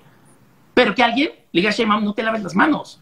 Y que alguien lo mismo critique a AMLO por una estupidez, pero también que critique que se acaban de unir el PRI y el PAN. ¿Qué cinismo es ese, güey? Pero mientras sigue la pelea de Chairos y Fifis. Entonces, dice, ¿cuánto tiempo lleva el podcast? No tengo idea. Como dos horas. Como dos horas. a ver, empezó a las 12 y son las dos, dos horas tal cual. Va para largo, chavos, así que acomódense. Sí. Dice, ya duró un chingo este live, parece podcast. Pues es que también es podcast. Es que, es que es el plan, se vuelve podcast una vez que termina. Ay, muy bien, perdón. Eh, todo esto empezó porque me preguntaste del merchandising. Y el merchandising tenía la motivante de meter el dinero. De legitimizar, legitimizar la venta de mercancía para con el artista. Exacto, que hay un intercambio justo. De hecho, no sé, a ver, ¿tú, ¿tú cuándo fue la primera vez que recuerdas haberte encontrado con mercancía oficial que tú digas, ah, es oficial y tuvieras conciencia de esto? Qué buena pregunta, güey. O sea, viviendo en Cancún, donde nunca habían shows y, y pues de morro tardé conciertos y todo, probablemente justo en Mix Up o en... Bueno, antes de Mix Up, porque Mix Up llegó cuando yo entré a secundaria. Antes de eso había unas tiendas locales de discos y me acuerdo que ahí compré alguna playera bordada de los Sex Pistols en, en la primaria y es esto que dices como, güey, estoy seguro que el, que, que, que, el estado actual de los Sex Pistols no recibió un peso de esta playera, güey. Exactamente. Y, y dices, y, y, la estoy comprando en una tienda, en una plaza, o sea, todo esto es hasta donde se aparenta legítimo en este momento. Claro. Este, no estoy haciendo nada ilegal, no estoy comprándolo en un callejón oscuro en la noche con una gabardina. Eh, y aún así, probablemente John Lydon, güey, no vio un peso de esto. Correcto. Correcto. Y y de ahí en fuera, no sé, güey, o sea, probablemente en el foro Alicia con 301 izquierda o La Espuma o Austin TV vendiendo ellos la playera fue el primer momento en el que dije, toma mi dinero a cambio de esto y dámelo. Y es por, porque yo vengo del underground, yo no empecé viviendo en Cancún y en esa época, en, en final de los noventas, pues jamás fue como, como que llegaban grandes conciertos con un sector de mercancía. Es más, me acuerdo justamente que, que el tema era las bandas mexicanas no venden mercancía original. Una vez llevaron a Plastilina Mosh a tocar una feria en Cancún y fueron los primeros güeyes que llevaron con playeras, las vendían en 300 pesos y estaban feas como la chingada, güey, que parecía que las habían impreso en, en Office Max, güey. Claro, claro. O sea, y, y de que decías, ok, traen mercancía oficial, pero está culera y está mal hecha y está cara. Claro. Y, y ese es justo el punto. Cuautli García Basilo, ahorita te contesto, ahorita te contesto lo de los ambulantes, porque si me clavo ahorita en eso, me voy a echar otra hora. Ahorita me, pero primero voy a con, con Longshot. Te pregunto esto por qué. Porque hoy tenemos un mundo bien chingón. O sea, hoy somos mejores que hace 12 años. Hoy tienes tu rey camiseta que me parece fascinante lo que haces. Me encanta lo que estás haciendo, eso de chingonería. Me encanta lo que está haciendo Andrómeda de Lalo Rojas, que sacaron sí. la mercancía de Lolita Yala. Qué pinche joya, qué maravilla. Qué ah, ¿fueron ellos? Sí, es de Andrómeda. Ah, no. Y dona a una fundación. Pinches Órale. genios chingones, güey. Eh, están los distro, que están haciendo cosas cabroncísimas, que es de los no somos marineros, muy en ese nicho, muy en ese ¿De, nicho de, de, de, quién? ¿De Farfán o de quién? De Farfán. Él es la Aquel, cabeza. Que él también viene de Kichink, justamente. Él también ¿no? viene de Kichink, que es quien me hizo mi tienda en línea, en Mercadorama. A huevo. Y que justo salimos muy como a la par con unas ideas como bastante distintas, que tenían que ver con todo este pedo, güey. Y luego, eh, él era gerente de marketing. Luego, eh, perdón, está, bueno, Miguel Asensio con Merchmanía ya está desapareciendo un poquito, por ahí está Lauro con Primario. O sea, ya hay un montón de empresas de merch, más las bandas, que se hacen a sí mismas, ¿no? Live claro. shows, incluso, live shows, que es el dinosaurio de esto, se ha ido adaptando y está cambiando y está mejorando. Que yo, más adolescente, cuando inicié, ser el enemigo a vencer. Cuando nosotros empezamos, hace 12 años, solo había live shows. O sea, lo que hacía No Problem y lo que hacía 72, para mí no era merch. O sea, para mí eso era una marca de ropa que le con licencias a unos güeyes, pero vende sus playeras que dicen No Problem. O sea, es, es, otro mercado, es otra cosa, eso no era merch. Entonces, sí. no, nuestro único güey contra quien competir era Aaron, que yo ni lo conocía. Para mí era el monstruo que viene con Ocesa y que solo hace merch cuando viene Pearl Jam, cuando viene Radiohead, cuando viene YouTube, cuando viene Lenny Kravitz, o sea, esos grandes. Pero todos los demás que tocan en el Pasagüero, en el Alicia, no tienen mercancía. Esa, era mi realidad. Pero tenías a los güeyes increíbles como Austin, que ya lo dijiste bien. Tenías a toda la avanzada regia, que era Quiero Club, que era She's a Peace, que eran todos. Eso, eso ya no fue avanzada, ¿no? Eso ya fue como Happy Five. Pues es que para mí la avanzada regia termina en Happy Five. O sea, nunca Ah, se ok, puede. ok. Entonces, Yo, yo sí los, yo, Jumbo, yo sí los separo. Control, y terminaron en ellos. Pero el punto es que eran unos güeyes que se juntaban, hacían comunidad y colaboración, lo que dije todo al principio, la, la colectiva que yo traía de otro lado y que cuando lo vi ahí dije, esto es lo que me conecta, es todos ellos se ayudaban, güey. O sea, traían a los mismos roadies, traían a los mismos ingenieros, viajaban en las mismas camionetas y luego se bajaban y vendían. Y era como, ah, yo soy de Monterrey, pero cuando vengo y toco, toco también con los Austin, ¿no? Entonces, me conecto con los que ya conocen allá abajo y ellos cuando vengan yo los conecto acá. Entonces, como que empecé a entender empíricamente, sin que alguien me lo enseñara como un diplomado, que había una forma DIY independiente de hacer las cosas bien chidas, hacer colaboración y sobre todo polinizar audiencias, güey. O sea, este pedo de mi público va a venir a verme, pero si tú tocas también, pues ya te conecto, ¿no? O sea, es Zoe invitando a Porter a que les abriera un show en el Hard Rock Live. Polinizar audiencias, güey. Eh, yo la tengo invitando a que tocara Austin TV antes en el Salón México. Polinizar audiencias. Mowai diciéndole a, Austin, oye, toca antes que yo también, ¿no? Hacer un show de Sí. mijangos. Entonces, etc, etc. Yo me voy a a Europa, entonces regreso, ya traigo todo esto marinándose, marinándose, marinándose. Y digo, ok, a ver, lo del intercambio económico ya lo tengo. ¿Sé imprimir playeras? No sé imprimir playeras. O sea, yo tengo unas playeras que están impresas deliciosas, que no se sienten, pero también tengo otras playeras del mismo Hot Topic que se sienten. ¿Cuál es la razón, güey? Tengo que a veces, estamos hablando de 2008, 2007, cuando yo regresé a güey. Trabajaba para Grupo Salinas. Me trajo Grupo Salinas a trabajar para pues, la hija de Ricardo en unos proyectos de emprendimiento y negocios de jóvenes. Y yo me la pasaba con los creativos de su agencia, güey. Así. Muchas gracias, Joshua Doigini, muchas gracias. Y entonces, güey, yo era infeliz trabajando ahí porque nada avanzaba, porque me pagaban chido, pero nada avanzaba. Y yo logré una negociación muy buena. Entonces, yo entregaba proyecto, pero me podía ir de viaje y podía hacer lo que yo quisiera y ganaba bien para esa edad. Entonces, todo eso lo invertí en irme a todos los festivales y en aprender a imprimir todo lo que pueda. Eso que oyen es una bocina que me contesta, perdónenme, luego se mete una voz en inglés una mujer. Perdón. Y entonces, güey, ¿qué pasa con esta historia? Que yo regreso y me empiezo a ir con todos mis amigos de, güey, les tengo que enseñar Coachella. Ahora les tengo- vamos a la Palusa, a conocerlo juntos. Pero ahora en México ya está viendo más, o sea, ya hay Vive Latino, pero también está el Manifest y también está el MX Beat de Diego Labora. Oye, ¿no? Y, y- y me imagino que cuando ibas a todos estos lugares llegabas tal cual a... ¿Qué tal? Mucho gusto, soy México, ¿qué estás haciendo? O sea, conociéndote, güey, y, y cuando te, te topé en, en South by Southwest en el Flat, ¿cómo se llama? Flatstock, Flatstock. Que conoces a todos los pinches ilustradores, güey, que pareces este embajador de México en Flatstock.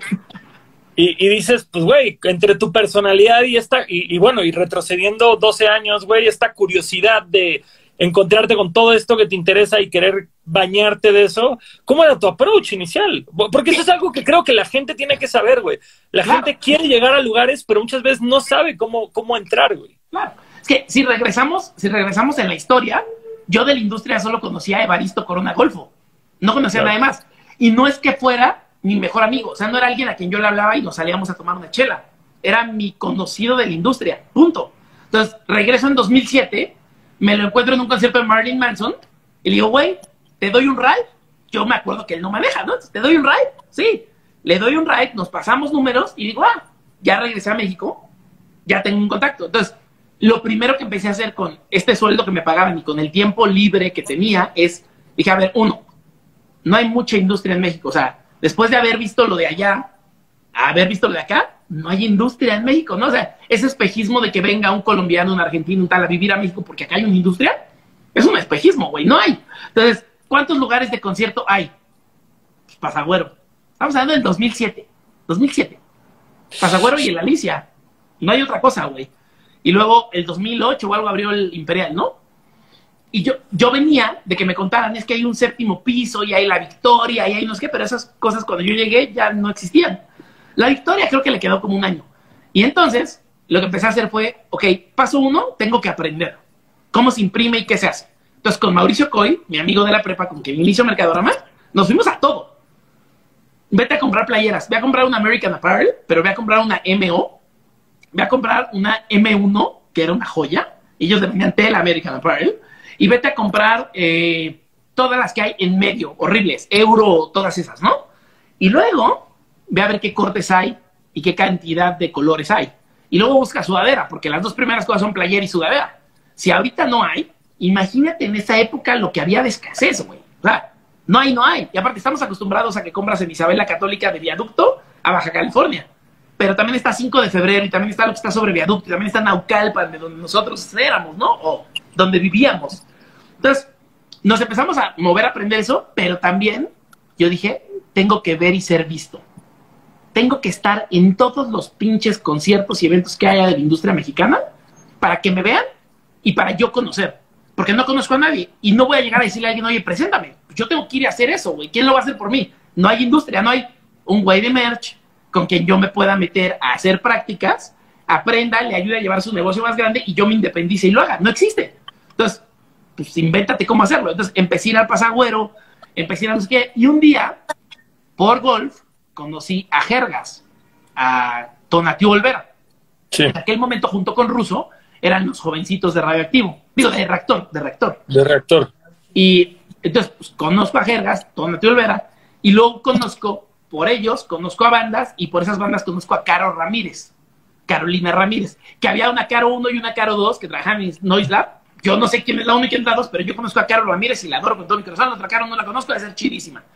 Y entonces, güey, ¿qué empieza a pasar? Que un amigo mío, que era amigo mío de satélite, porque un amigo mío que me llevaba a McAllen, Memo Tavares, me lo presenta en su universidad, es Paco Vázquez. Paco Vázquez, que tenía una banda llamada Las Toñas, y al güey lo invitan a ser el baterista de Camilo Lara para el Instituto Mexicano del Sonido. A huevo. Y entonces le dicen, güey, tu primer show, vive latino. Chinga tu madre, güey. y cuando era el micrófono es un arma de moda, y, no mames, güey. O sea, imagínate cuánta gente estaba enfrente de él, se ha de haber zurrado, güey. Entonces, el güey me habla y me dice, ah, Mechito, Mechito, Mechito, ¿te acuerdas que me contaste que quieres hacer una empresa de merch que la chingada así? Yo te voy a conectar con todos porque ya me metieron a la industria. Soy el baterista de este güey. Entonces, ese mismo año me lleva a las fiestas de mayo, que no sé si has ido a ese pedo en Guadalajara. Pero no. eran unos festivales en mayo en la calle, güey. Conciertos en todos pinches lados, todo el día, todo el tiempo. Todo el día, todo O el sea, tiempo. pero no, pero no nada más musical, o, o sea, como Sí, varios- musical y de otras cosas. Pero era una locura de verbena. Yo, yo me acuerdo del 212 de RMX que era en la calle y que era una locura. Imagínate, el 212, que es un día, era un Ajá. día así completo una calle. Imagínate, es una semana. A la verga, ¿no? Pues se para Guadalajara. Entonces el güey me invita y yo podía, porque había negociado que yo mientras entregara proyectos no tenía que ir a la oficina, me voy con él y no mames, o sea, el Instituto Mexicano del Sonido, cáchate este pedo. Tenía a Paco en la batería y tenía a Kay y a Pato de No Somos Machos, pero somos muchos. A huevo. Y tenía a Andrés Sánchez de Sánchez Dop, que ahora toca con Zoe, en el bajo. Entonces, puro pinche crack con Camilo, que es un genio, güey. Y yo así, verga, pues me conozco con ellos y luego abre Kinky y son muy compas, pues me conozco con Gil, que con Gil fue muy, muy cortita como nuestra relación, o sea, nos conocimos y como que nos respetamos, pero no es que le hablo por teléfono, pero con Kay y con Pato hice una relación cabroncísima, güey. Y Pato me agarró bajo su ala, Pato Watson, es DJ y la chingada, y el güey tenía una tienda en Cholula llamada La Beatbox, La que todo sí, el claro. interior se lo había pintado Seger, el artista gráfico. Entonces, regreso, ya empiezo a conocer gente, entonces ya tengo por ahí a Golf, por ahí a Jergas, por ahí a Pato, Paquito, obviamente en la industria, con Camilo, y a Carol Ramírez. Entonces lo que empieza a pasar es que todos ellos me empiezan a hablar, oye, güey, va a haber esta fiesta, jálate, te presento gente. Chido, va. Yo empiezo a ir y cada que alguien me veía solo, porque fui a muchas cosas solo, no a todas iba invitado por alguien. A las invitadas iban normalmente a cosas más privadas, ¿no? Oye, van a presentar el line-up de este festival. Oye, va a haber esta fiesta de esta marca, ven. Oye, el Patrick Miller hay una fiesta de Absolute, ven. Pero todos los demás, pues yo iba y pagaba mi boleto y me metía. Entonces, por mi look y por cómo me muevo yo creo y tal, siempre se me acercaba gente como, oye, ah, ¿y tú qué onda? ¿Cuál es tu banda? ¿O qué pedo? ¿Qué haces aquí? Y mi respuesta siempre era, no, pues yo soy a medio igual de una empresa de merchandising oficial en este país pirata. Y, y la pregunta siempre era, ¿qué es merchandising oficial? ¿Qué verga, güey? Y entonces yo explicaba, güey, es que lo que compras normalmente no le da dinero a las bandas. Y entonces, y entonces con quien yo hablaba, como que decían, verga, güey, nunca había pensado ese pedo. Sí está, órale, sí está pinche, ¿no? Chale, bueno, ok, mucho gusto, a la verga. Entonces, ¿qué pasó? Que de 2007 a 2009, cuando en 2009 ya tenía Mercadona, pues mucha gente que me conocía decía, claro, eres ese güey greñudo que decía que iba a poner una empresa de merch. Eso es merch. Eso es merch. Sí cumplió ese güey, ¿no? Pero mientras no estaba normalizado, no se entendía qué era. Entonces, nuestro primer banda es Camilo Lara, con el listo mexicano del sonido, es el primero que creemos. Con él arrancaste, güey. Con él arrancamos. Cliente.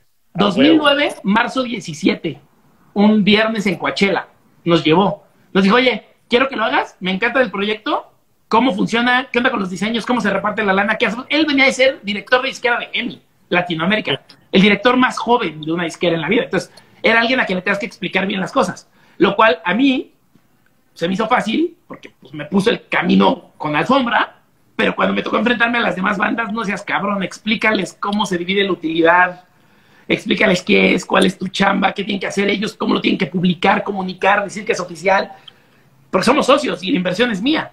O sea, no quiero decir, con esto que te voy a contar ahorita, no quiero decir que nosotros inventamos cosas, porque nosotros lo aprendimos del mundo y del sentido común, ya estaban flotando ahí las ideas, pero sí nos tocó ser los pioneros de aplicarlo en México en muchas cosas. por ejemplo, cuando nosotros vendimos en Vive Latino, fuimos la primera empresa de merch que vendió en Vive Latino fuera de la oficial que era Live Shows. Claro. Vive Latino ni lo entendía. Nosotros fuimos los primeros que para separarnos de la piratería le quitamos la etiqueta y le imprimimos una nuestra. Claro. Eso no lo hacía nadie, ni 72, ni No Problem, ni nada. Nos lo vieron y lo empezaron a hacer. O sea, ni Hot Topic lo hacía, pues. En Hot Topic no existía eso de ponerle la etiqueta. Pero la razón no es que yo quisiera ponerle la etiqueta y ser el primero en el mundo, güey, no. La razón es que se la quería quitar, porque entonces si tú no veías que mi playera fuera American Apparel, American Apparel nunca se la quité, se lo imprimía obvio, no, querías, no querías que se viera que era algo que tú podías comprar en... Comprar y que se parecía en algo al pirata, güey. Y entonces, ¿qué hacía? Le ponía una etiqueta de un ciclo. ¿Te sabes esa historia del ciclo? ¿Cómo, de un ciclo? O sea, como de una época de la banda. Decíamos, tenemos que evangelizar, y no soy religioso, pero tenemos que educar al público. Y tenemos que hacer que así como se lleva una playera, que le dice a la gente, güey, yo creo en idols, y idols está chingón, y me gusta cómo piensan, y me gusta de lo que hablan, también la etiqueta te enseñara algo que luego tú le enseñaras a la gente hablando y te volvieras bien embajador. Entonces la etiqueta tenía un ciclo virtuoso que decía, el IMSS crea canciones que tú disfrutas. Compra mercancía oficial para que el IMSS siga haciendo canciones que tú disfrutas. Gracias. En tus manos tienes un producto oficial que le está patrocinando la carrera a esta banda que te gusta. Gracias por comprar oficial. Y así lo atamos para Cine Garage, que era un blog para chulada eso, güey. No, no sabía llegamos a nuestro stand, no había stands, fuimos los primeros en tener un stand y nuestros manteles y nuestro equipo tenía el, ciclo en gigante, güey. Entonces, si te acercabas, te lo explicábamos. Güey, y eso es algo, y es algo que han mantenido. que te gustan. ¿Y eso es algo que han mantenido en Mercadorama? Sí, sí, pero ya quitamos el ciclo. Se, se, fue, se fue difuminando hasta que desapareció. Pero ahorita que cumplimos 10 años, vamos en el año 12. En el 10 queríamos sacar toda una merch de ese ciclo, güey. Porque además, el diseño estaba feillo, no era tampoco el mejor diseño del mundo, güey. No, el diseño chingón se lo poníamos enfrente. Claro. Entonces, eh, bueno, luego me clavaré en eso de las primeras cosas que tuvimos que hacer. O me clavo de una vez. Padre, date, date. Aquí no hay estructura. Soy, soy bien rollero. Espero que la gente le esté pasando bien. Pero, o sea, de cosas que nos tocó hacerlo por primera vez, ¿no? Una banda mexicana que vendiera merch en Coachella. Tuvimos que ir con el IMSS. Y ese año tocó Molotov. Chavarín le llevó la marcha a Molotov, ¿no? A Coachella era un tiro de, el grande contra los chiquitos sin darnos cuenta que era un tiro, porque nunca fue un tiro, nunca hubo rivalidad. Solo yo lo vi y dije, verga, Molotov también trajo a huevo, güey, a huevo. Pinche venta fue una porquería, güey. Coachella lo hace increíble, lo hace precioso, pero viajamos con 200 playeras y obviamente eres la banda chiquita, pues te ponen hasta el skin en chiquito, güey. Sí. Pero cuesta igual cuesta igual que 30 dólares que el güey más grande, salvo los headliners cuestan 45 dólares, ¿no? Pero, en Coachella, en Coachella también te cobran por poner tu puesto de merch, este, te facilitan algo. Tienes que entregárselo a Coachella un día antes y ellos te dicen cuál es el mínimo, dicen cuál es el máximo de items, te dicen playeras y accesorios y tal, dicen cuál es el mínimo de unidades que tienes que entregar te dicen el precio al que lo tienes que vender y luego te quitan tantas cosas, impuestos y todo, que no te conviene vender. O sea, como banda mexicana, no te conviene. Te conviene que una empresa local, merchandiser, un merch manager local, lo lleve como empresa local para que no le cobren el impuesto del extranjero, más el IRS, de lo que cuesta California, y que además pueda decir, ok, mis costos fueron tan bajitos y lo vendí así, te pago a ti una regalía. Ese sería el modelo ideal. Hoy, después de 12 años, lo entiendo. En 2009 En, en el momento fue ir a estar ahí, como quien dice, güey. Claro. Y era, y era el, güey, te dijo que sí, Camilo. Juégatela. ¿Cómo se hace? No importa. Compra American Apparel, imprime, haz tanto, pues, porque pues, es Coachella y, y las chavas, pues, tanto. Porque se van a asar con una playera, ¿no? Y hace Sí. esto, nos fuimos siete amigos. Siete amigos que eran Dave, Cacho, Pájaro, Polo, Coy. Coy, mi amigo, el que te conté con quien inicié todo. El que le puso Mercadorama, Mercadorama, ahorita te cuento esa historia. Eh, y todos los demás. Y entonces decíamos, el octavo pasajero, pinche maleta así como militar con 200 playeras. O sea, es él y en el octavo pasajero. Y cuando llega, o sea, la repartimos en maletas porque lo metías ilegal a Estados Unidos. Y llegando allá en el hotel, lo separamos, lo doblamos, porque para nosotros que estuviera doblado, o sea, no teníamos contra qué compararnos. No había nada. Entonces nosotros queríamos ser la empresa que tuviera todo doblado perfecto. Que si tú le llegas a comprar algo a live shows en México, estaba hecho un cagadero atrás o estar, nosotros tenemos que estar súper doblados, organizados por tallas, haciendo una ciencia de la venta. Ok, ¿cómo se vende? ¿Qué hace el público? ¿Cómo lo toma? ¿Qué hace después de que lo toma? ¿Dónde te roba? ¿En qué puntos te roba? Ok, ¿cómo se lo pides de regreso? ¿Cómo lo regresas? ¿Cómo lo vuelves a doblar? Entonces tiene que haber atrás tiradores y dobladores. tal. Todo eso lo hicimos el primer año. No había contra qué comparar si queríamos ser buenos en lo que hacíamos. No queríamos hacerlo. Queríamos ser buenos en lo que hacíamos. Entonces, nos lo llevamos allá, lo doblamos todo, lo metimos al octavo pasajero que iba en la camioneta, lo fuimos a entregar a Coachella, lo dimos. Después le regalamos playeras a Golfo, a Paquito, a Camilo, a Pato Watson, a otros 10 amigos que les regalamos que andaban caminando con su playera de Soy Sauce en Coachella, que nos daba mucho orgullo. Y luego, cuando fuimos por las playeras el último día, solo vendimos 8. Ahora regrésate con tus pinches 182 playeras, cabrón. Entonces, nos fuimos de despedida a Las Vegas con un amigo, Cacho. Nosotros no íbamos a ir a ese viaje. Pues nada, nos fuimos y dijimos, ya vete. Y regresamos y teníamos una semana más para preparar el Vive Latino. Entonces, siete bandas y un blog andamos armados, que era de golf y de su hermano, que era nuestro, nuestro Hype Beast de México. O sea, alguien ya había inventado Hype Beast y lo inventaron en los 2000 y eran los hermanos Corona, güey. Entonces, le hacíamos merch, porque pues era un blog que no recibía dinero de ningún lado, güey. Si le hacíamos merch, le dijimos siete bandas y eso. Y es el Vive Latino. Entonces, tuvimos que hacer toda esta dinámica de, a ver, güey, espérate. Tenemos que hacer que la banda hable con el promotor y le diga que vamos a vender. Eso no es común. Eso no pasa. En el Vive Latino, las bandas gigantes le dicen a ustedes, quiero merch. Ellos le decían, sí, live shows. Live shows ponía sus stands, vendía y punto, se acabó. Oh, pero, güey, te- tenían la suerte que era Camilo, güey, porque a sí. muchos otros músicos no los habían ni escuchado, güey. ¿Sabes qué nos- Camilo fue una, una llave clave para ese, para ese, para entrar a eso. Claro, la gente me dice, toma agua. No, es que siempre hablo así de ronco, porque siempre se me pone la voz así. Aunque tome agua, miren, lo siento. Siempre tengo No voz así. funciona. Entonces, quien nos abrió la puerta y no nos la abrió conscientemente, o sea, quienes fueron los padres fundadores de este pedo, fue Austin y Hupo. Órale. Entonces, me voy a clavar antes de llegar al Vive Latino y Austin y Hupo en lo que pasó los días anteriores. Y que Jupo, Jupo era, era justamente chato, ¿no? Chato.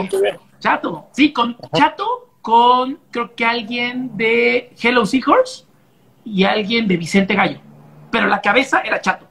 Y había Oh, wow. abierto el Salón Mérida, un lugar ahí en Colima donde hacían conciertos.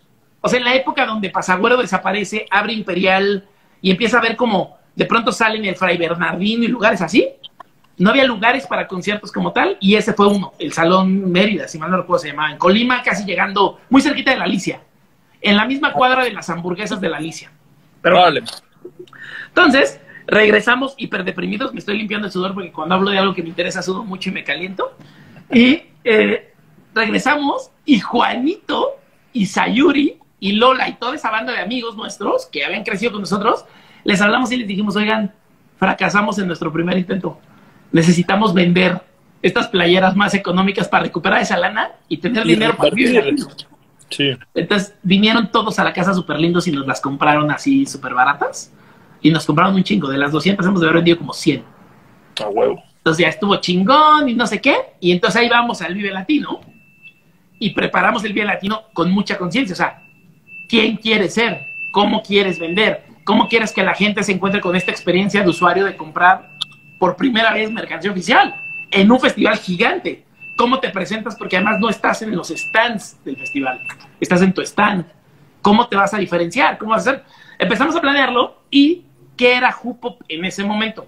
Hupop era una... Pre- pregunta, pre- pregunta aquí, güey, porque justamente me interesa mucho esto, yo que he vendido en Vive Latino, o sea, tú vas a Vive Latino ahorita, están las mesas oficiales de merch de Vive Latino y hay todo un corredor gigantesco de mercancía adentro que mucha ni siquiera es de bandas que están tocando, muchos son de cosas del Chopo, muchos son de Y marcas de ropa Y y, muchos pirata, eh, pero por decirlo, en ese entonces existía este corredor, nada más No era había. la mesa oficial de Vive Latino, No había. dos puestitos más que pusieron Upop y ustedes, güey. No había nada. Te voy a decir cómo estaba el Vive Latino. El Vive Latino tenía los stands de live shows que están abajo de las escaleras, en las gradas, Sí. y tenía uno muy cerca de la entrada, pero no en la entrada, o sea, como donde das la curva a entrar al escenario principal. Ajá. Y luego tenía uno muy grande donde venías de los otros escenarios de la curva de atrás y cruzabas. O sea, no como una ciencia, sino como güeyes que pusieron ahí su stand y ahí les vendía y no había más. Eso era lo que había. Y al Chopo lo tenían hasta atrás en la recta. Hasta atrás en la recta Chopo vendiendo piratería. Siempre piratería, pura piratería el Chopo. Que cuando nosotros éramos chicos, el Chopo era un lugar de intercambio y de trueque. Y solo se vendían cosas oficiales. Pero poco a poco se fue haciendo ese lugar de la piratería que soy. Porque así es la regla en México y todo se pudre.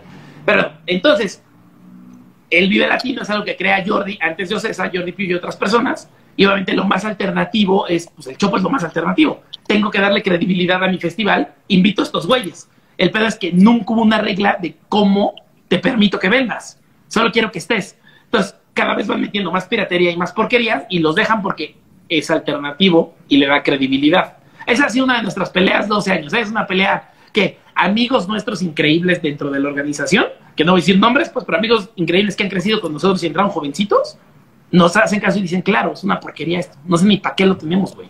Pero no va a cambiar. Porque, pues así son las cosas en este país, ¿no? Entonces, me regreso, güey. Entonces, ya estamos ahí y Hupop tenía donde era un- una bodeguita de American Apparel en la Roma, abrieron una tienda que era merch de bandas, Vicente Gallo y Hello Seahorse, y artistas gráficos. Entonces, eso me regresa a los inicios de Mercadorama. Mercadorama se llamaba Mercado Negro.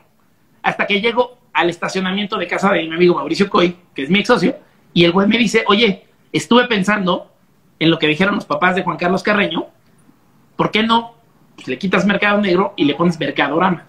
Y puta, me voló el cerebro así. Dice, no mames, güey.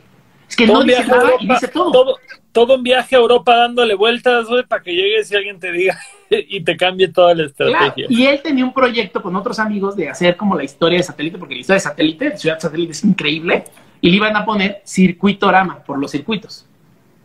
Como que él lo traía de ahí y ese proyecto nunca salió. Lo iba a hacer con Memo Tavares y con otros. Y el güey me lo dice y me voy a la cabeza. Yo para esto no reviso que en Brasil el súper más grande se llama Mercadorama. Yo no reviso. Eso, vale, vale. Hasta la fecha les he ganado todas las redes sociales. Todas, todas, todas, todas. Se las he ganado. Eh, pero bueno, y entonces eh, decido, sí, Mercadorama está increíble. Aparte suena así, suena a Escatorama. Escatorama era este parque que teníamos como de skate en satélite en los 80s, 90s, güey. Entonces, huevo. Está increíble, suena increíble, se queda. Se queda Mercadorama. Y yo, por no somos marineros, digo, por no somos machos, pero somos muchos, había conocido al tercer no somos machos, pero somos muchos, que es Aldo Lugo. Sí. Y Aldo Lugo trabajaba en Ula Ula.